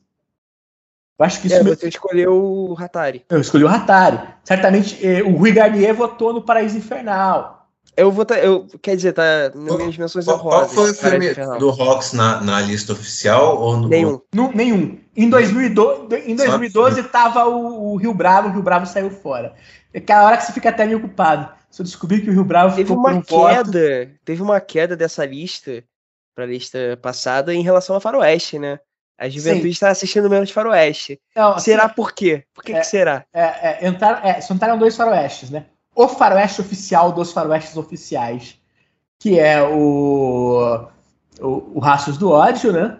E o Faroeste oficial é, moderno, entre aspas, que é o Era Uma Vez no, no Oeste, que tomou essa vara que na lista passada era do Meu Ódio Será Sua Herança. Diminuiu os faroestes na lista. Racho Jorge eu achei que ia cair mais. Eu até pois é, também, é, eu, também, eu também fiquei surpreso. Que ia pular é, fora do vigésimo, assim. É, assim, eu, eu achei que o Cássio do Ódio estaria no top 100, porque eu sabia que tem muito votante que votaria, mas eu achei que ele fosse estar, tipo, em 27 28 sabe? Que ele fosse ter uma queda mais expressiva, né, assim. É, o culto ao Rastros do Ódio permanece. Tem o suficiente de eleitor de meia idade ou mais que tá lá assim, não, Rastros do Ódio é um dos dez maiores filmes da história do cinema, né? Marcou, bateu e continuou ali, né? Ódio ficou no top 10 durante muito tempo, né? Meio que fixo, né? Dessa questão de tipo lobby, né? E, assim, vocês, vocês citaram o, o, Rastros de Ódio, assim, então tipo, essa, essa geração ali de é, nova hollywoodianos, assim, tipo Coppola, Scorsese, é, um Woody Allen da vida, assim, é, eu, eu, vejo que é, esses, essas figuras assim são muito convidadas a, a, a estar tá sempre citando os seus 10. Sim, claro, é, justamente. E, tipo, o, o, o, Scorsese, o Rastro de Ódios é um dos favoritos dele, né? E o Cidadão Kane também, o 8,5. É, então, assim, a, acaba que tem um grupinho aí de tipo de 20, por, por mais 20 10, 15, 20 filmes, e por mais que esses filmes até caíram, assim, eles nunca vão cair é, muito assim é, até. aquela coisa, tipo, é. você vai ter sempre as pessoas que vão defender este cânone mais clássico, entre outras coisas, porque esses caras também promoveram muito esses filmes, né? É, eu acho que isso é inevitável, assim. Inclusive, que é uma coisa a se pensar, tipo, o Rastros do Ódio não foi sempre um filme canônico. Ele virou um filme canônico. Ele não tá. O Corpo que Cai é a mesma coisa. Ele não estava sempre nas listas. O Corpo que Cai entrou pela primeira vez na lista em 82. Assim, inclusive, O Corpo que Cai foi um filme mal recebido em 58, né? ele não teve críticas boas. E com o tempo, ele vai virando um filme canônico, que é um filme que as pessoas mencionam sempre, e vai entrando cada vez mais é, é, nas listas, né? e vai ficando. Isso tem esse efeito. Uma coisa que eu observei, de um modo geral, é aumentou o número de filmes americanos na lista, mas aumentou o número de filmes americanos na lista foi um aumento do que a gente pode chamar de cinema independente americano, né? Aumentou muito é, as escolhas alternativas do cinema americano, porque o cinemão americano dos grandes estúdios ele diminuiu na lista. Na hora que você vê o que saiu da lista, você percebe que saiu muita coisa disso. Tipo, é, saiu vários filmes clássicos, saiu vários filmes é, é, da, da nova Hollywood. Saiu. É, por exemplo, saiu Chinatown, saiu, saiu o Toro Indomável, foi substituído pelos Bons Companheiros, mas saiu, né? Tiveram vários filmes de, dessa geração assim que saiu. Saiu o Poderoso Chefão 2, né? Ficou só um. É, o próprio Meu Ódio Será Sua Herança, que a gente tinha mencionado agora, assim, esse universo de filmes diminuiu, assim, de modo geral, assim, no, do cinema americano, que, que era o canone oficial dos grandes autores do cinema americano. Esses reduziram um pouco na lista. Aí entrou o Charles Burnet. E aí foi substituído pelo Charles Justamente. Foi substituído pelo Charles Burnet. É, é, então, assim, tem várias coisas do, do, tipo assim que entraram na lista. É, e esses filmes, eu acho que essas mudanças são legais. Assim, você percebe que você está fazendo essa troca. O cinema americano segue ocupando o mesmo espaço que ele tinha. Acho que tem um filme americano a mais do que tinha em 2012. Mas é, você teve um pouco essa troca né, dos filmes americanos, é, dos grandes autores clássicos, enquanto você buscou incluir é, filmes americanos mais alternativos, menos consagrados. Né? Eu acho que isso tem um efeito. Inclusive, aí uma opinião minha, eu acho que isso é uma das coisas que as pessoas reagem mal à lista. Porque essa parte é uma parte que as pessoas têm muito apego, né? E é justamente a parte que acaba reduzindo um pouco, né? Você trocou um pouco esses filmes que são os filmes do canone da indústria para filmes que foram feitos fora da indústria ou filmes que foram feitos na periferia da indústria, como por exemplo o Faça a Coisa Certa, que não era um filme feito sem dinheiro nenhum, mas era um filme que estava feito mais de lado, né? Comparado com o filme do Scorsese, que era a indústria pura da época. Então, eu acho que isso tem esse efeito. Inclusive, eu não deixo de achar que é bem simbólico que saiu da lista o, o Chinatown, porque o Chinatown é meio que o Casablanca do, da nova Hollywood, né? É aquele filme que ele é um filme do Polanski, mas ele não é só o filme do Polanski, né? É o filme da indústria da nova Hollywood em estado perfeito. É, é o Robert Downey, é o Jack Nicholson, é o filme do Robert Evans, que é o grande produtor da, da nova Hollywood, e que é um projeto do Robert Evans, que o Polanski foi escolhido para dirigir. Então, assim, se você for pensar no que seria a indústria do, do, do cinema americano, por metade dos anos 70, funcionando com perfeição, o filme que você pegaria seria o Chinatown. E o Chinatown caiu fora da lista. Eu acho isso interessante na hora de você pensar. Em compensação, o Casabranca se segura na lista, né, ali. Ninguém fala do, do, Michael Curtis como cineasta, mas o Casabranca segue ali, firme e forte, ele cai, mas no top 100 ele permanece como representante do, do sistema dos velhos estúdios funcionando. É, 80 anos também, né? É assim, 80, 80 anos, anos esse ano. 80 anos de Casabranca, assim. É, é inevitável, né? Se for pra gente colocar mais filmes do. Pois é, alguma coisa, tem que, é, alguma coisa tem que sair, né? Quando eu falo, por exemplo, de, de entrar mais filmes do, do Sugobal, você fala assim, tem que para esses filmes entrarem, tem que sair um pouco do canônico do cinema europeu, né? É meio é, vai ter que sair é uma, uma hora.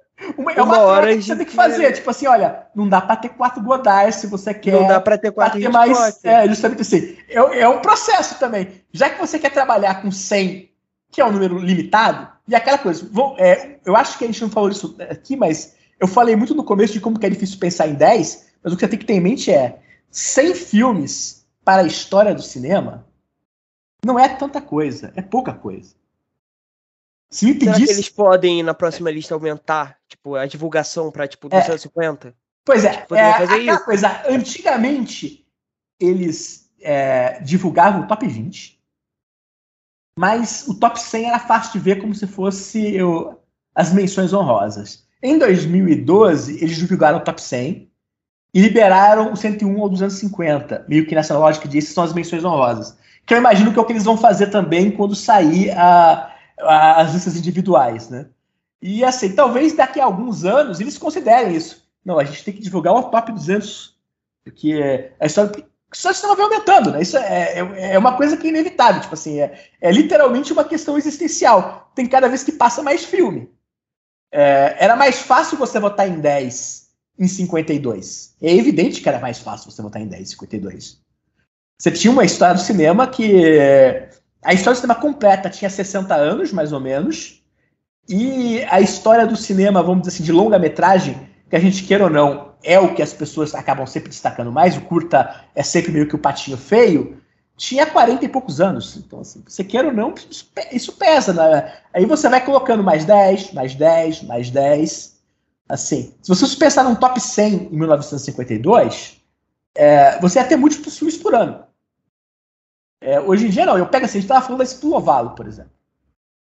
É, a lista do, do Lovalo, é, eu tô fazendo, eu fui fazer aquela lista dos anos 80 do Lovalo, e vai pegar uma década, 20 filmes de uma década, para mim foi um inferno.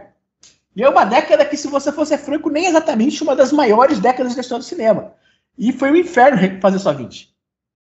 É, então é que você pega de. É, então é que você monta tipo, os 100 primeiros colocados da lista do Dovalo dos anos 80, ainda assim falta muita coisa que podia estar tá lá. Não é que você vai listar os é 100 uma, da Uma reclamação que fizeram em, em edições da lista do Lovalo é que a cinefilia brasileira, embora, graças a você, né, Felipe, assista muito filme de Hong Kong, assiste pouca coisa do cinema africano. Não, assiste pouca coisa do cinema africano. Tipo assim, é, eu, vi, eu, vi, eu vi mais que a, que a média das pessoas, e eu vejo pouco. Eu, totalmente, se você falasse, Felipe, você vê pouco filme africano? Eu falei, eu vejo pouco filme africano. Deveria haver mais. É, assim, é aquela coisa, são questões que existem, tipo assim, eu acho que devia se ter mais filmes africanos na lista, mas assim, é, genuinamente falando, é, eu jamais poderia fazer uma lista dos 100 maiores filmes africanos. Eu não tenho conhecimento sobre cinema africano nesse ponto. É, eu acho que uma coisa que ajuda na lista do Lovalo, já que foi mencionada, em comparação com essa lista, é que é um top 20, né? É. A gente se abre a possibilidade de colocar é, pois é. Então, 18, 19, 20, a gente deixa pois é, você... migalhas, sabe? É, justamente. A gente vai fazer com é, top essa, 10. É, é são, 20, assim, são 20 filmes é, de um período de 10 anos que você está escolhendo. É, mesmo se você quiser ser chato, ser legal, vamos facilitar e começar, sei lá, por 1910, eliminar é, 15 anos da história do cinema, que você não devia fazer, mas vamos fazer isso só como exercício, porque quase ninguém vai pegar filmes daí, de 1900 e, fazer melhor, pegar 1912, para continuar no 12 em sequência, você está falando de 110 anos. Para a gente fazer a brincadeira do Lovalo com o mesmo formato, você deve estar autorizado a fazer uma lista de 220 dos anos 50 se você quiser voltar até os Lumière. E ainda assim você teria. É, a dificuldade que você tem de fazer o top 20 do Lovalo seria a dificuldade que você teria de fazer o top 250. Então, é, realmente, é, é difícil. É, é, muito trabalhoso.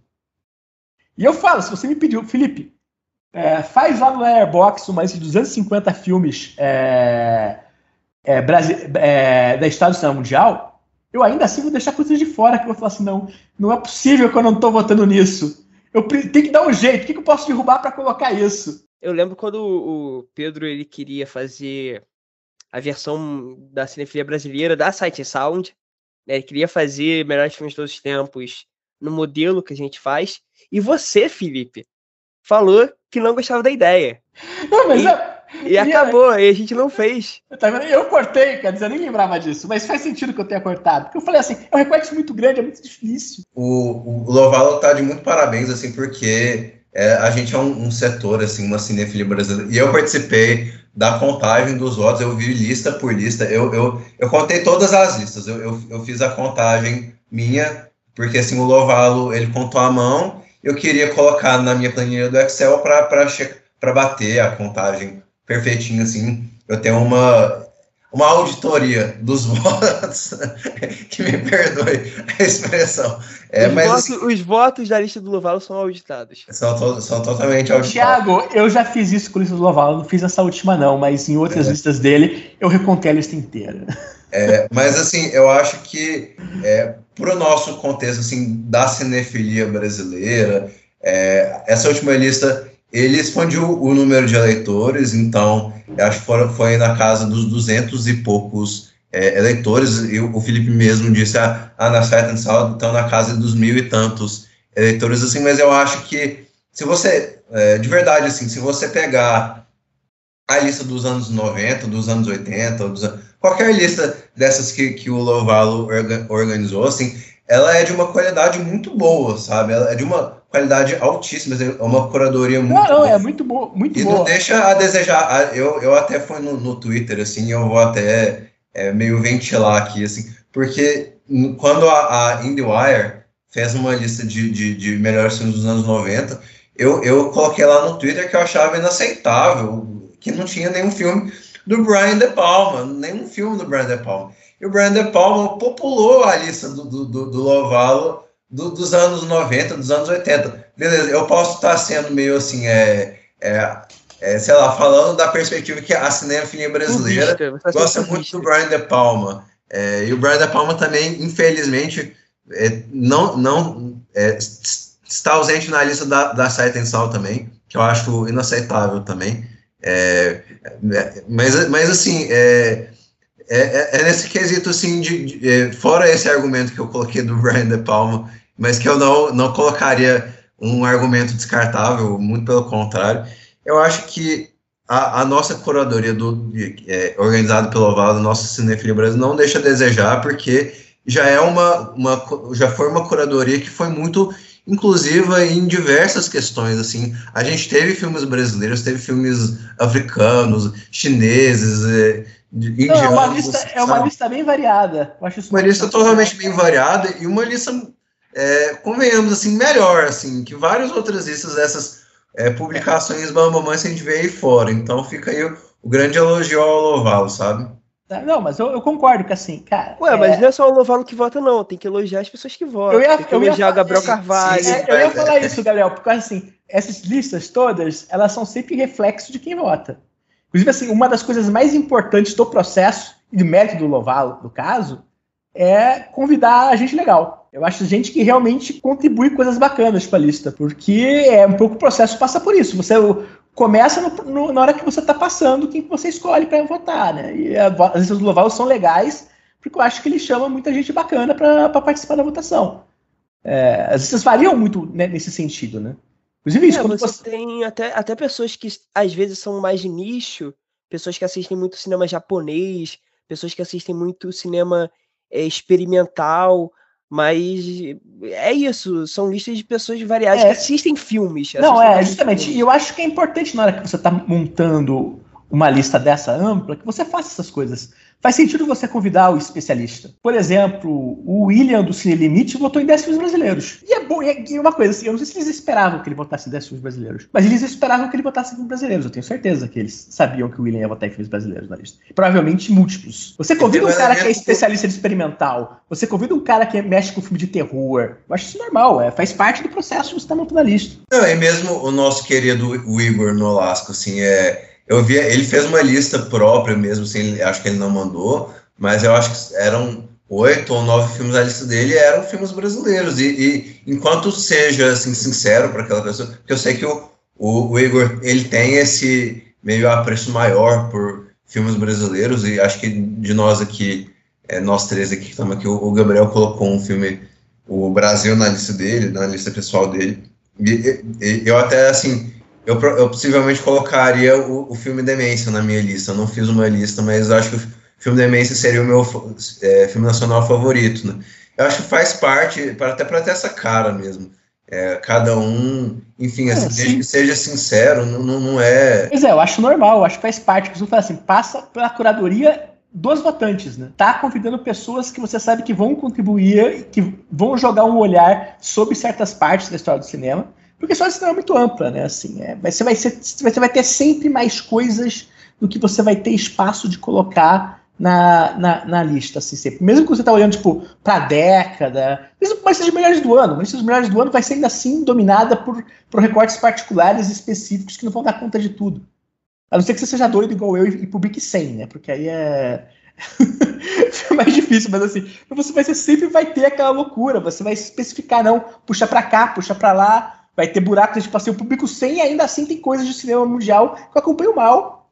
Acompanho mal mesmo, assim. Não dá de acompanhar tudo, não tem jeito.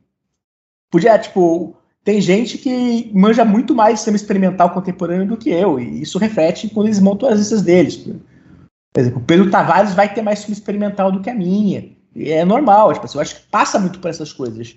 Vai ter gente que gosta mais de cinema popular e conhece mais de, por exemplo, vai em festival de cinema fantástico, conhece o que está sendo feito de horror e ficção científica em vários lugares do mundo, isso reflete nas listas deles. Assim. Acho que sempre passa um pouco por isso, e eu acho que quem está montando tem que ter um pouco essas coisas em mente na hora que está montando. Então, é, por isso que eu falo, todas as discussões sobre a ciência da Sight and Sound, você vai ter uma noção melhor dela o dia que saem as listas individuais, inclusive porque eu, pessoalmente, acho a parte mais divertida de qualquer coisa desse gênero. As Fica falando do mal das listas? Não, não é falando mal, é ficar vendo as listas. Inclusive porque, assim, é, é, um dos efeitos de ser um cinéfilo glutão, como eu sou, é porque eu fico vendo as listas e fico achando filme para ver. É, tipo, uma das primeiras coisas que eu faço quando saiu aquela lista, o Pedro colocou na Letterboxd aquela lista completa, foi mandar aquela opção de sobrear, que você já viu, para ficar anotando tudo que eu não vi na lista do Pedro, porque dos anos 80, porque eu quero saber Pô, o que eu não um vi cara que eu não sei quem é, mas ele sempre pega essa lista do Pedro, aí depois ele faz tipo uma lista de 50 de filmes que não estão na lista. É, sim, e, é tipo, o ele André coloca Dias. ainda mais, ele coloca ainda mais. É o André Dias, que é um, é, é, um acadêmico português. Né? Ele faz isso mesmo sempre. Ele monta o que não recebeu nem recebeu zero votos. E destaca filmes que ele acha importantes que ninguém votou. E tem mesmo, com tudo que a gente está votando, vai ter filme que vai receber zero voto. Eu pegar, pontar, você está falando isso do Lovala aqui um pouco como contraponto, contar uma historinha para vocês. Quando a gente fez a lista do Lovala dos anos 2000, é, eu tinha até a véspera de mandar pro Lovalo o A Espiã do Paul Verhoeven na lista. E eu cortei porque, porque eu lembrei de algum filme que eu não tinha lembrado, que eu queria colocar na lista. E falei assim: o que, que eu vou cortar da lista? E eu cortei a espiã, e o meu critério para cortar espiã era: várias pessoas vão votar. O Lucas Saturnino foi a única pessoa que votou no filme. Como eu não estava completamente errado sobre o filme. É, eu assim, várias pessoas vão votar, então na hora de escolher o que cortar, foi meio que o meu critério. Não, ele vai, se ele nem tá na lista, ele vai estar tá ali no top 100 em algum lugar, graças a galera aí. Ninguém votou no filme. Então, assim, e acontece isso mesmo. Tem filmes incríveis que mal vão ser mencionados, assim. Normal. Com 1.600 pessoas votando, vai ter filmes incríveis que, que não vão ter quase voto. Por exemplo, na pesquisa de 2012, eu chequei. E tirando o meu voto no Dois Destinos, o Valério Zurlini recebeu um voto na lista de 2012. Por uma pequena noite da, da tranquilidade. Eram os únicos dois votos que o Zurlini recebeu dos 800 e, e acho que 16 votantes, assim, na lista toda, assim. É, então, assim, essas coisas acontecem, realmente, assim. É, faz parte, tá ali no jogo, realmente. Filmes são um pouco mencionados porque tem que escolher 10 filmes, tem que escolher 20 filmes, 25 filmes já continua sendo pouca coisa para você votar, assim. Sempre é Mas a gente sabe que Kung Fu Panda vai estar mencionado porque SS Rajamuri votou. É, Kung e essa Fu, foi uma discussão. É, Kung Fu Panda está na lista dos melhores dos filmes dos diretores. Assim, e. Forrest Gump também. Ele votou em Forrest Gump. Lembrando que na lista de 2012 o Michael Mann já havia votado no Beautiful do, do do Inharitu, que tinha um ano de idade na época, e ele Não, repetiu ele o voto agora. De, do, é, dez anos depois, ele manteve o Beautiful na lista dos dez melhores filmes já feitos. É o único filme de Inharitu que eu nunca vi, diga-se de passagem, então não posso nem comentar. Talvez filme, seja, é talvez seja, Felipe. Felipe, essa é a obra-prima. Talvez seja. Talvez eu descubra, né? Tem um, Felipe, tem um filme do Inharito que se você assistir, você vai gostar, é o que você não viu. Mas não, ele, tirou, ele tirou vários filmes. É, o filme que ele não tirou foi esse. Pois é, tipo assim, ele manteve a posição. Não, esse é um dos 10 maiores filmes da história do cinema. Então, assim, você tem essas coisas. Porque é normal também, você vai ter essas particularidades muito específicas. Isso é muito legal, isso é muito legal. Porque, assim, é, eu adoro ler esses individuais para duas coisas. Achar essas escolhas muito pessoais e muito específicas que as pessoas fazem e colher dicas. Porque sempre tem dicas para você colher. Assim, para mim, isso sempre é uma coisa assim. Eu, é, eu tô sempre atrás de filmes para assistir. Assim. Tem filmes que as pessoas votaram em 2012 que eu coloquei no meu watchlist e não assisti até hoje. Mas está lá, mas baixado aqui agora, vou assistir, porque assim, me, me interessa isso aqui. É, essa pessoa votou nesse filme e achei muito curioso na hora que eu li a respeito. Então, assim, Eu, eu, eu vou indo lista por lista e vou identificando essas coisas. Tantos votos peculiares, tipo, teve alguém que votou em Zulander em 2012. Você, você, aquelas escolhas são muito, muito específicas, né? mas fica chamando a sua atenção. E, além do óbvio, né? a pessoa às vezes vota em algo muito específico que você adora, que você não espera que as pessoas votem. Sei lá, Deep End do Skolimowski. Aí você olha o resto da lista dela porque chama, chama atenção. Assim, não, essa pessoa votou no, no Deep End, o que mais que ela votou? Aí você vê ali dois filmes que te, que, que te destacam ali. Não, vou, vou ver, tentar ver esse filme depois. Então, para mim, isso, isso é a parte mais legal do processo todo às vezes eu tento fazer correlações, tipo, por que, que a pessoa votou, eu tento traçar um perfil da pessoa em relação à lista. Isso foi feito, né, com as listas dos diretores. Aconteceu a, a, polêmica lista do Ty West, que foi bastante comentada, porque ele votou é, em 10 filmes canônicos, simplesmente. É, Mas... Ele, ele, votou em oito filmes da nova Hollywood e mais dois filmes de Hollywood mais, mais antiga um pouco, assim, né? Tipo, são filmes ruins? Não são, não, mas. Pelo contrário, os filmes deles são bons, de modo geral. São muito bons. Só que é aquilo. Como que eu vou traçar um perfil? É um filme ruim. Qual? Easy Rider, sem destino. É, é o pior filme que ele votou. O pior filme dele, que, que ele citou. É o pior, é o pior filme que ele votou. dele são filmes bons. E é o filme menos canônico dos 10 que ele votou, diga-se de passagem. É o mais perto de uma escolha que ele faz. Que é um filme famoso, mas que não é justamente o filme que recebe voto nessas horas, né? É o, é, é o que eu acho pior dos 10 filmes que ele votou. Mas assim, mas é, é, mas é um pouco isso. Olha, a lista, os filmes são ótimos, mas ela também é uma lista. É, só tem filme americano, que sempre chama atenção, quase todos da, da, da mesma época, e é bastante óbvios, né? Assim, isso é, é inegável, você olha e se destaca comparado com outras listas que são bem mais particulares. Assim. De modo geral, as listas mais particulares, mais excêntricas, sempre chamam mais atenção, né? Do... É inevitável. Gabriel, você quer falar algumas das suas é, reclamações e, e coisas que você gostou, que não gostou da lista? Não, eu acho que eu faço coro a quase tudo, se não tudo que o Felipe falou. É, em relação a Parasita, em relação a esses filmes mais recentes, eu acho que. Eu, em relação a Parasita especificamente, existe uma confusão das pessoas quanto ao fato. Ah, não, a gente deu o Oscar de melhor filme pela primeira vez para um filme coreano, isso é revolucionário, isso aqui é uma grande mudança da percepção. Estamos assistindo mais filmes não, a questão é que você aprendeu a fazer filme com legenda, mas você está assistindo ao mesmo filme que você sempre assistiu. Só que é. agora tem uma legenda ali. É a única diferença. E aí, aí você seleciona justamente esse filme, que é o Parasita, do Bong Joon-ho, que é um cara que está enraizado, tanto que ele fez bastante filme. É, bastante filme não, ele fez o Snowpiercer só. Aí nos Estados Unidos. Não, tem, tem o, Octa, o, da, o também. Que também dois, dois filmes dois. que é Inclusive, não, por isso ele é menos americano, né? Porque é mais com produção internacional. O... É, mas é um cara que tá lá entrelaçado, né? Com Sim, é claro. de gênero. Tá, é, já, tem, já tem a ponta, já tem o contato ali, né? Na... É, uma coisa mais, muito mais revolucionária, por exemplo, seria, em relação ao cinema de gênero, colocamos um, um diálogo. Que aí sim, aí sim eu pensaria, não, a gente tá falando aqui de cinema de gênero, de cinema de terror, e outra coisa, outra reclamação inédita nesse podcast, pouco filme de terror. A gente tem o Get Out e a gente tem o Psicose. Iluminado, Só. Iluminado. Iluminado tá no top 100? Eu acho que tá no top 100 Iluminado. Não tenho certeza absoluta, mas eu acho que tá no top 100 sim. Deixa eu dar uma olhada aqui. Eu tô... Tá lá, tá lá sim. Tá lá, né? Tá não, lá. não, calma aí. No confirma, confirma. 100, mas tá lá. Confirma. Vou olhar aqui de novo pra ti. Peraí, peraí. Eu acho que tá lá pelo 80. Que aqui a gente não dá, não dá fake news.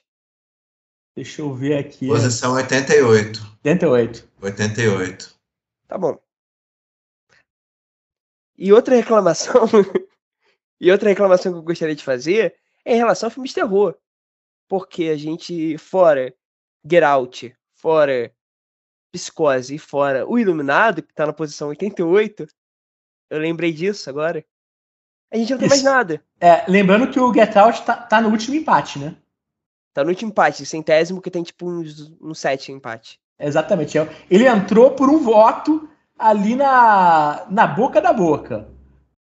Então isso também é assim, entrou na. Aliás, isso para dizer, né? Tá no último empate o Get Out e tá no antepenúltimo empate o, o, o Iluminado. Ou seja, são dois dos três filmes entraram ali no realmente na bacia das almas da votação, né? Não, são, não é como se eles tivessem entrado com, com muita folga, né? Assim. O único que entrou com mais folga é o Psicose, porque o Psicose, assim como o Raços do Ódio é o faroeste oficial da história do cinema, o Psicose é o filme de horror oficial da história do cinema, né? O filme do mestre, que está ali acima, né, do, do gênero, né, assim. As pessoas não votam no Psicose pensando, estou votando um filme de terror, né? As pessoas votam no Psicose porque é o Alfred Hitchcock, né, aquela coisa toda. Então tem tudo isso assim também, né? Não tem como ignorar essa parte. Aí, fora isso de terror, deixa eu ver. Ah, surpresas, né? Não sei se é exatamente uma surpresa, mas eu não esperava que Cantando na Chuva entrasse no top 10. Eu acho que. Eu esperava que se mantivesse. Não acho que é um filme que decaiu em termos de popularidade. Achei legal até ter entrado no top 10, embora não entraria no meu. Mas achei legal porque achei, tipo, diferente. Ele, relação... já ele já teve no top 10, em, acho que uma vez antes. Mas geralmente ele é um filme que tá ali no vigésimo, alguma coisa, e pula, volta pro top 10, realmente me pegou um pouco de surpresa também, porque eu não vi esse sinal do filme sendo recuperado. É cultu cultuado. É, justamente. Eu acho até engraçado porque teve uma exibição do Cantando na Chuva em 4K, aqui no Rio, no MS, e aí é, foi, foi, próximo da, da liberação da lista. Aí falei, ah, teve esse evento, mas é um filme que tá fazendo efeméride, né, de novo. Uhum. É, não sei se isso chama a atenção das pessoas quando estão fazendo lista. Né, é um filme de 52, então são 70 anos. É aquela coisa, o jornalismo cultural, o jornalismo cultural tem um impacto inegável nessas horas, né?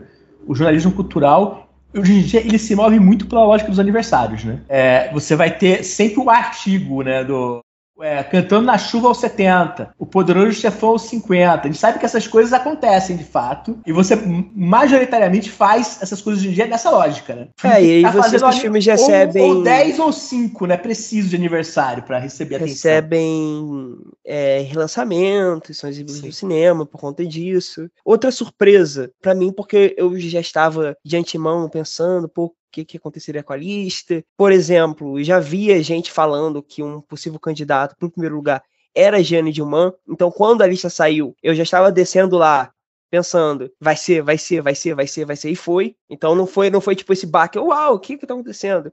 O baque, na verdade, foi porque eles colocaram a, a, foto de capa do Vértigo. Aí eu achei que seria Vértigo. É, é, eles, Aí quando é, você é, mas é que entra... tá, você tá ignorando a inteligência do editor. Você não entrega o primeiro colocado. Quando eu monto meu, o top 100 do ano no meu blog, eu nunca coloco o primeiro colocado ali na, no header. Você coloca o filme bem colocado, mas geralmente coloca outro. Porém, é, estava sendo pronunciada a queda do homem com uma câmera. Eu me surpreendi, eu me surpreendi muito que o filme ficou no top 10. Porque ele apareceu pela primeira vez na vez passada e eu não via nenhum motivo para ele continuar. Eu também falei, assim, nossa, legal. O Vertov ficou no top 10 mais uma vez. Na faculdade de cinema, eu assisti Homem com uma Câmera na faculdade de cinema e eu não assisti Cidadão Kane na faculdade de cinema. Os professores partiam do pressuposto que todo mundo já tinha assistido o Cidadão Kane. Porque eu assisti todo mundo já tem o Blu-ray. Na faculdade de cinema. eu lembro que um tempo atrás algum lugar aí fez uma pesquisa dos filmes que contavam com mais frequência nos currículos das faculdades americanas e inglesas. E eu lembro que o Homem com a Cama era um dos filmes mais listados e que chamou para muita gente da minha geração a atenção de que ele, tinha, que ele era listado tipo, o dobro de vezes do Encoraçado Pontequim. Que supostamente é o clássico oficial do cinema russo, né? É porque Encoraçado Potemkin eu acho que eu assisti completo na, na faculdade, mas sempre a cena da, da, escadaria, a cena da escadaria. O Homem com uma Câmera, não. Foi, eu acho que foram dois professores que passaram completo. Foi nem professor de cinema. É... Não foi nem professor de cinema, foi professor de teoria da comunicação. Assim, Passou com o Homem com uma Câmera. Assim, é, é, legal porque o Homem com a Câmera tem essa coisa boa pro professor, né? O filme tem uma hora de duração, né? É uma maravilha para você passar em aula. Dá para você passar e discutir na aula de boa, né? E também é o, é o representante do, se não me engano, top 10 do documentário, entre aspas. Sim, é o, é o único filme mudo do top 10, é o único documentário do top 10. E, e aí, em detrimento disso, sai Aurora, né? Que É, sim, é Aurora. Que é uma perda, Que é né? uma perda. Não, Mas eu, eu, não vejo sendo tão comentado quanto. Também, sim, assim. É, é aquela coisa, alguma coisa tem que sair, mas assim, eu, eu sinto um pouco uma pena quando a hora sai, quando a regra do jogo sai, porque eu realmente acho que são filmes incríveis e que eu espero que as pessoas continuem vendo, né? Assim, eu inclusive, é uma coisa que eu acho, assim, uma das coisas legais da, de uma lista dessa é é uma chance para as pessoas pegarem, pararem e olhar. Olha, tem filmes aqui que você não assistiu que valem muito a pena ser vistos. Eu acho que no fim das contas a gente precisa ficar pensando em hierarquia. Sim, É. sim, A totalmente. gente tem que pensar, assim, como. Diferentemente de como o, a Site Sound faz, né? Porque a gente já é, sugeriu aqui, sugeriu, a gente não tá sugerindo para ninguém. Mas a gente falou sobre a possibilidade de aumentar essa noção de cânone para não 100 filmes, mas dos anos 50. A gente tem aquela lista que aquele livro que não é muito bom, mas mil e um filmes. E uma vez eu tenho uma lista no Letterboxd que não são nem de filmes que eu vi, mas de fi- de filmes que eu, que eu peguei assim. Eu passei dois dias olhando, só buscando filme no Letterboxd para ver quais eram os filmes mais comentados, quais eram os filmes mais interessantes, quais eram os filmes é, de todo o globo mesmo. Eu procurava cinema egípcio, procurava é, cinema tunísia, procurava de vários lugares do mundo para tentar estabelecer uma amplitude de possibilidades de filme.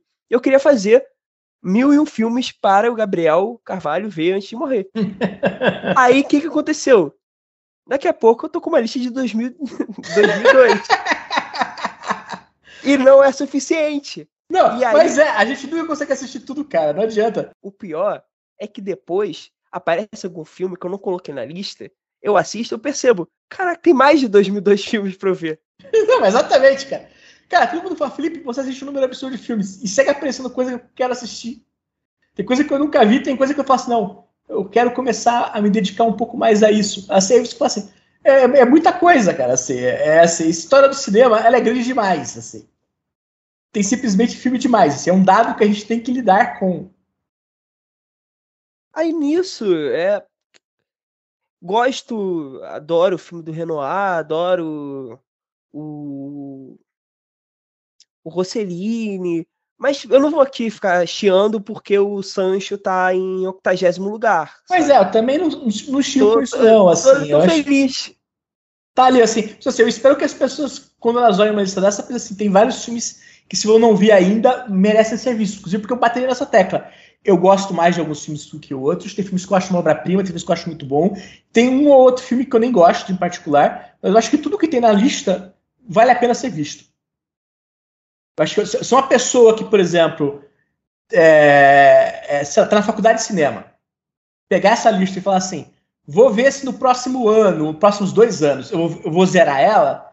Essa pessoa vai ter uma experiência muito legal de vendo filmes. Assim. É, certamente é uma lista Essa- muito melhor do que IMDB. É, assim, é, é muito melhor que o MDB. É muito melhor que a lista que a IndieWire faz, sabe? Assim, é assim, então eu acho que. É, não é uma lista que vai colocar Christopher Nolan, não vai colocar é, Cavaleiro Justo- das Trevas, é, lista Justamente. Justamente, no geral, é uma lista onde as coisas que estão nelas va- valem a pena estarem nelas. Eu acho que isso é o mais importante. Assim, va- tudo que está ali vale a pena ser conhecido. Outras coisas podiam estar no lugar, outras coisas podiam estar no lugar. É, A é- questão é que tem mais coisas ainda que merecem ser conhecidas. É, justamente, jus- é justamente isso. É, Felipe, pessoalmente, você gostaria que tivesse um filme do Hawks ou um filme do Buell na lista? Eu, pessoalmente, gostaria, mas ao mesmo tempo, é, o Hawks e o Buell também não precisam desesperadamente estar na lista para as pessoas descobrirem, sabe assim? Eles estão ali na história do cinema. É, você devia tentar conhecer eles. Eu dei uma entrevista sobre Hawks ontem. Então, assim, as coisas, elas estão aí. É, é, elas seguem estando aí. Então, assim, eu acho que, de modo geral, o que está ali são coisas que valem muito a pena ser vistas, assim. É, e nisso entrar um filme como Jane Dilman em primeiro lugar, talvez é, é, redima todas as todas as críticas que a gente possa ter a um aspecto ou outro, porque eu acho que é um feito muito mais notável até para propagação dos demais cinemas. Eu acho, talvez uma crítica aí sim mais é, pertinente seria o fora a questão latino-americana, questão do sul global, a questão de filmes mais antigos, filme de cinema silencioso, eu acho que é um tipo de cinema que as pessoas estão assistindo menos e isso muda a percepção porque é simplesmente uma possibilidade de cinema. Eu acho que a gente tem um, um olhar para esses filmes nos ajuda a ter um olhar para todos os tipos de filmes que nos venham aparecer. Porém, o Gianni Duman é um filme que já faz um pouco esse, esse papel, né, de, de dar um pouco para nós, para nós, não necessariamente nós, mas para qualquer outro interessado por cinema, interessado por assistir a filmes, a debater filmes, a ver filmes e não ver os mesmos filmes, mas expandir todas as possibilidades cinematográficas que existem, porque ó, Jane Dilman tá falando ali de uma relação com o tempo que é muito particular daquela mulher, e aí por isso que a gente estava falando da questão da representatividade e também uma questão estética. E a gente vai ter várias obras que vão caminhar nesse, nesse nessa vertente, né? Assim como os filmes que a gente já tem como os canônicos, também são possibilidades. Eu acho que essa mudança é boa. Essa mudança é boa porque, por mais que os novos filmes que tenham entrado não sejam exatamente os melhores filmes, eles vão estar caminhando junto com esse chamariz, né, de vamos ver mais filmes, vamos ver mais possibilidades cinematográficas ah, diferentes. Sim, com certeza. Não, eu, eu ia comentar que eu, eu anotei aqui quando, quando a gente eu fiz um pequeno roteiro assim para esse episódio. Eu anotei assim um filme que era reconhecido e deixou de ser, que eu acho que é, é negativo. Eu anotei assim é, to, é, Marca da Maldade do Orson Welles, um filme que eu lamentei bastante não ser mais é, reconhecido, apesar de que ao longo da conversa a gente chegou a, a chegou à conclusão de que Howard Hawks não está mais na lista. Então eu acho que é, é, tão ruim ou pior que esse fato. Mas... Não, o dos males o menor, olha só. Já, já tem o Orson Welles, a gente não tem nenhum Hawks. Acho que você tá exato. chorando, você tá e, chorando quando você precisa chorar. Naquela, questão assim do, do, do cidadão Kane ter sido o, o, o, Orson Welles que, que foi ditado, mas eu ainda tô para ver assim, um cinéfilo que, que, que jura de pé junto que Cidadão Kane é o melhor filme do Orson Welles. Né? nunca, nunca, nunca, nunca, achei isso. De um modo geral, os fãs, as pessoas que se identificam como fãs de Orson Welles sempre tem outro, né? Assim, aquela Exato, coisa. Né?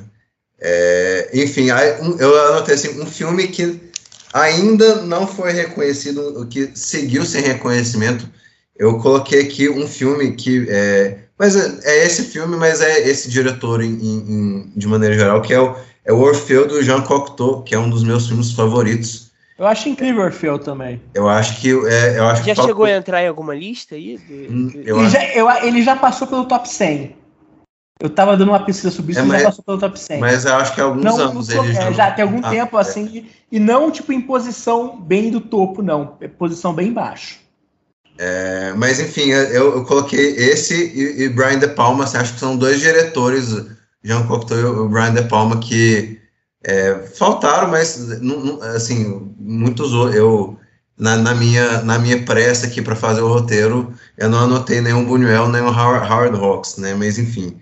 É, aí eu, eu, coloquei assim, eu também somaria isso Caçavetes, eu acho que é uma perda a gente não é, o, Eu confesso que o Caçavetes é o que me surpreende, de certa forma, porque eu esperaria que tivesse. Até por ser uma lista que, de certa forma, puxa bastante pro cinema. É americano é, mais independente. Fora da indústria. Justamente, o Cassavetes não é. entrar. E ele é uma influência muito grande sobre tanta gente, né? Então. E assim, sobre os filmes mais recentes, assim, eu acho que é por mais que eu, eu discorde um pouco do, do, posicionamento da do Amor à Flor da Pele e do Retrato de uma Jovem Chamas, eu acho que o Amor à Flor da Pele foi o número 5, né? O que... É, eu não sei se o Amor à Flor da Pele é o meu quinto filme favorito do Kawai. Não, assim. É, mas aí vai ser difícil fazer as pessoas assistirem Dias Selvagens, né? É, vamos colocar pelo menos um filme aqui de Hong Kong? É Hong Kong. Inclusive, Hong Kong. É, é, é, inclusive entrou o Amores Expressos também, né, lá na pontinha da lista. É. O Luiz Carlos Oliveira Júnior chegou em mim e falou: Felipe, você é uma pessoa de coragem.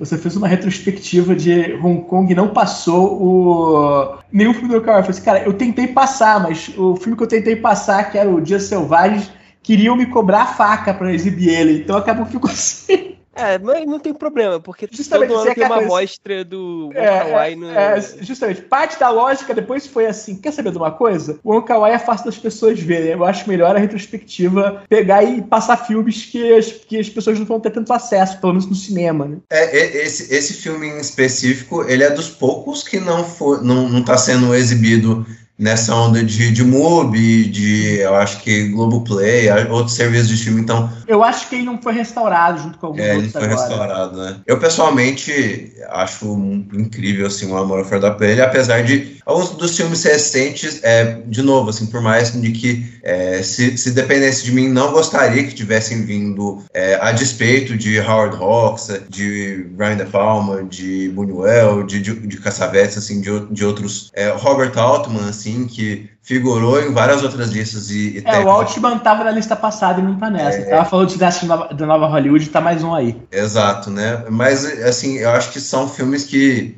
é, merecem super o reconhecimento, sim. Eu, eu selecionei esses que, eu- que eu- o reconhecimento não me, não me incomoda. E um, um que me surpreendeu, assim, é- é até que, num nível meio bem pessoal, é o, foi o Faça a Coisa Certa, em número 25, se eu não me engano. É, é um filme que eu, eu, eu celebrei bastante, porque é um dos meus filmes favoritos também. E eu não, não me choquei, assim, eu acho que é um filme que tem sido bastante. é, foi restaurado, foi exibido recentemente em muitos cinemas ao redor do mundo. É um filme que claramente ficou e ele tem uma, ele tem uma permanência em vários setores da cinefilia brasileira, cinefilia de, de- do mundo de maneira geral. Eu gosto. E o Spike Lee ele teve um reganho de popularidade, né? Em comparação a exato. 2012. É, Né, sim, ele tá, mais, ele tá, tá muito mais mais, em mídia, evidência. né? Ele tá muito É, mais com na mídia infiltrado agora. na Khan, com. Aquele filme do Netflix recente também foi bastante visto. Sim, sim. Em 2012 ele tava fazendo o quê? Remake do Old Boy? É por aí, é a época do remake do Ele fez esse, ele fez esse. E, e só para encerrar aqui, o, eu acho que o dessas posições assim que me, mais me incomodaram foi, acho que o Moonlight em 62, assim, a- é- se ele ficasse ali na repescagem e tal, talvez eu, eu não pegasse muito no pé dele, mas é, 62 é, é muito alto para um filme que, assim, é, eu, eu não vejo nada demais nele, assim, para essa... Tá bom, a- endereçando aqui o elefante na sala, que é Moonlight. A questão que me surpreendeu com Moonlight é que eu achei que nos últimos anos o filme tinha decaído de popularidade. Porque o Barry Jenkins ele fez o Se a Rua Bill Street Falasse, só que ele depois entrou nesse contrato com a Disney para fazer sequência de Rei Leão, não sei o que, e simplesmente sumiu. Não é um cara que continuou, olha, estou aqui na vanguarda do cinema. É, mas ele tem uma presença online bem forte, cara. Eu acho que isso ajuda a manter o filme. Eu acho que o filme tem esse status de marco. Ah, o status, esse status de marco colabora, não tem É, como e, o- negar. e tem essa sequência negar. do Rei Leão não saiu ainda, porque de fato, o fato de que ele tá dirigindo a sequência do Rei Leão é o tipo de coisa que pode mesmo realmente dar uma derrubada. É igual a gente tava falando do Spike Lee que faz um remake do Old Boy. É o tipo de coisa que dá uma derrubada da moral do cara, né? Tipo assim, olha só, o cara foi trabalhar pra Disney fazer o Rei Leão 2. Então, assim, é possível que se tivesse saído já o, o Rei Leão 2, algumas pessoas parassem e olhassem, eu quero realmente botar no filme da Disney. Porque essas coisas existem. Assim, é, é, é- é- no fundo é errado, porque você devia votar nos filmes que você devia votar, independente das outras coisas. Mas assim, mas essas coisas influenciam. Então, realmente é uma possibilidade real de alguém pegar, olhar e falar assim: ah, mas o Barry Jenkins agora, né? Se vendeu para a indústria, né? Aquele tipo de coisa que as pessoas pensam, né? E É. Pra pegar um exemplo, eu falei mais cedo aqui que o Árvore da Vida ficou por um voto de entrar no top 100 outra vez.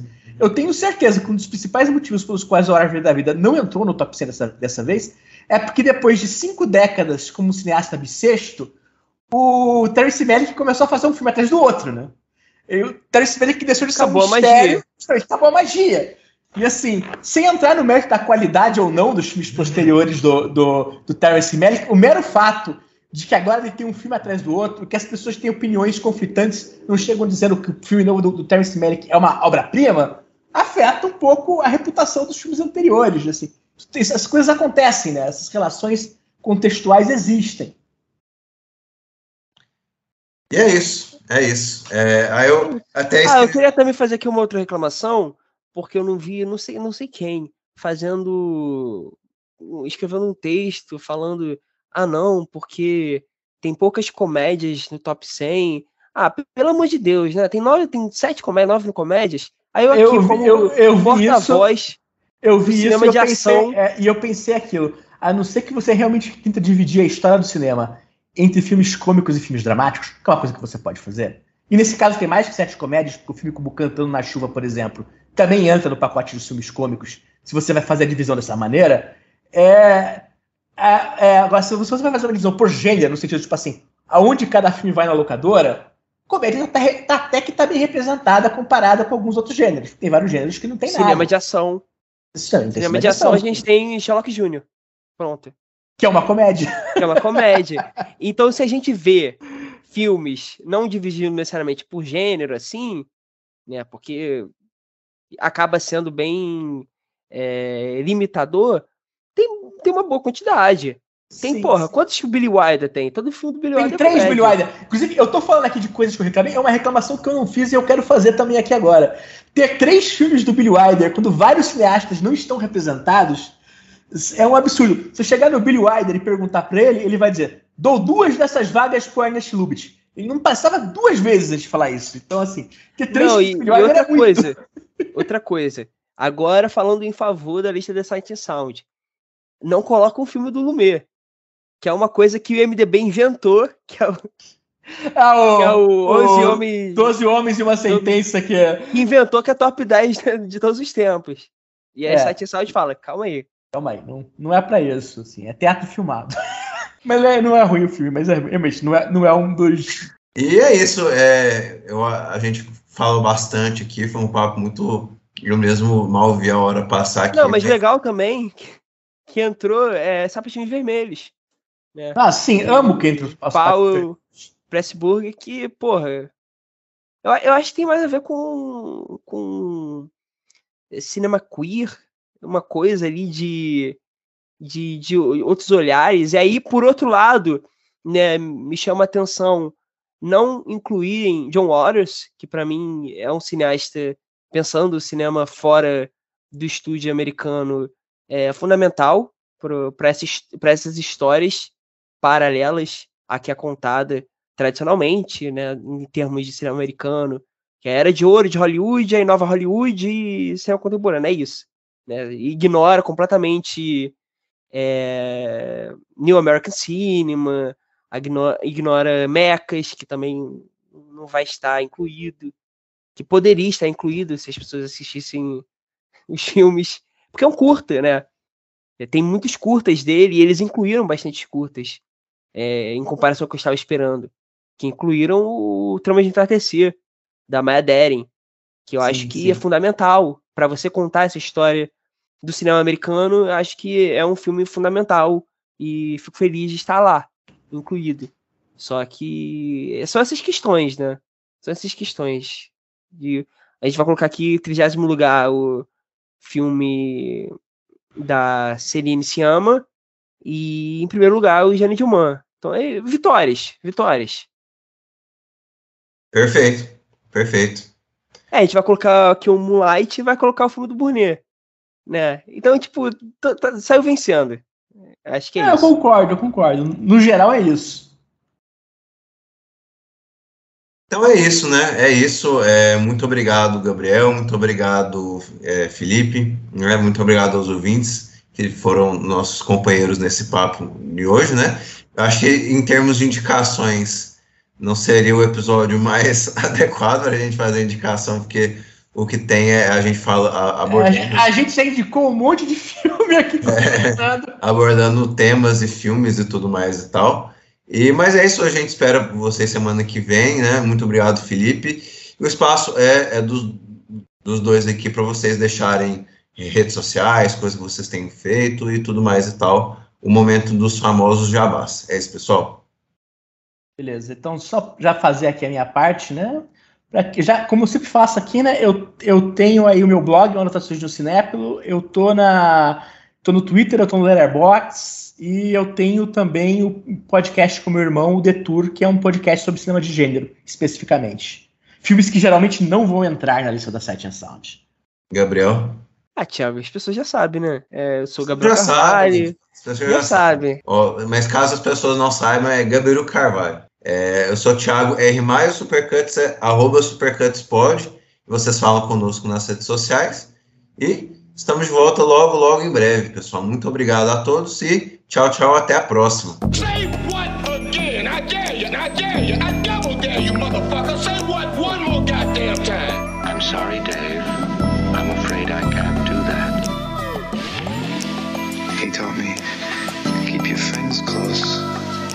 Your enemies closer. The Force will be with you.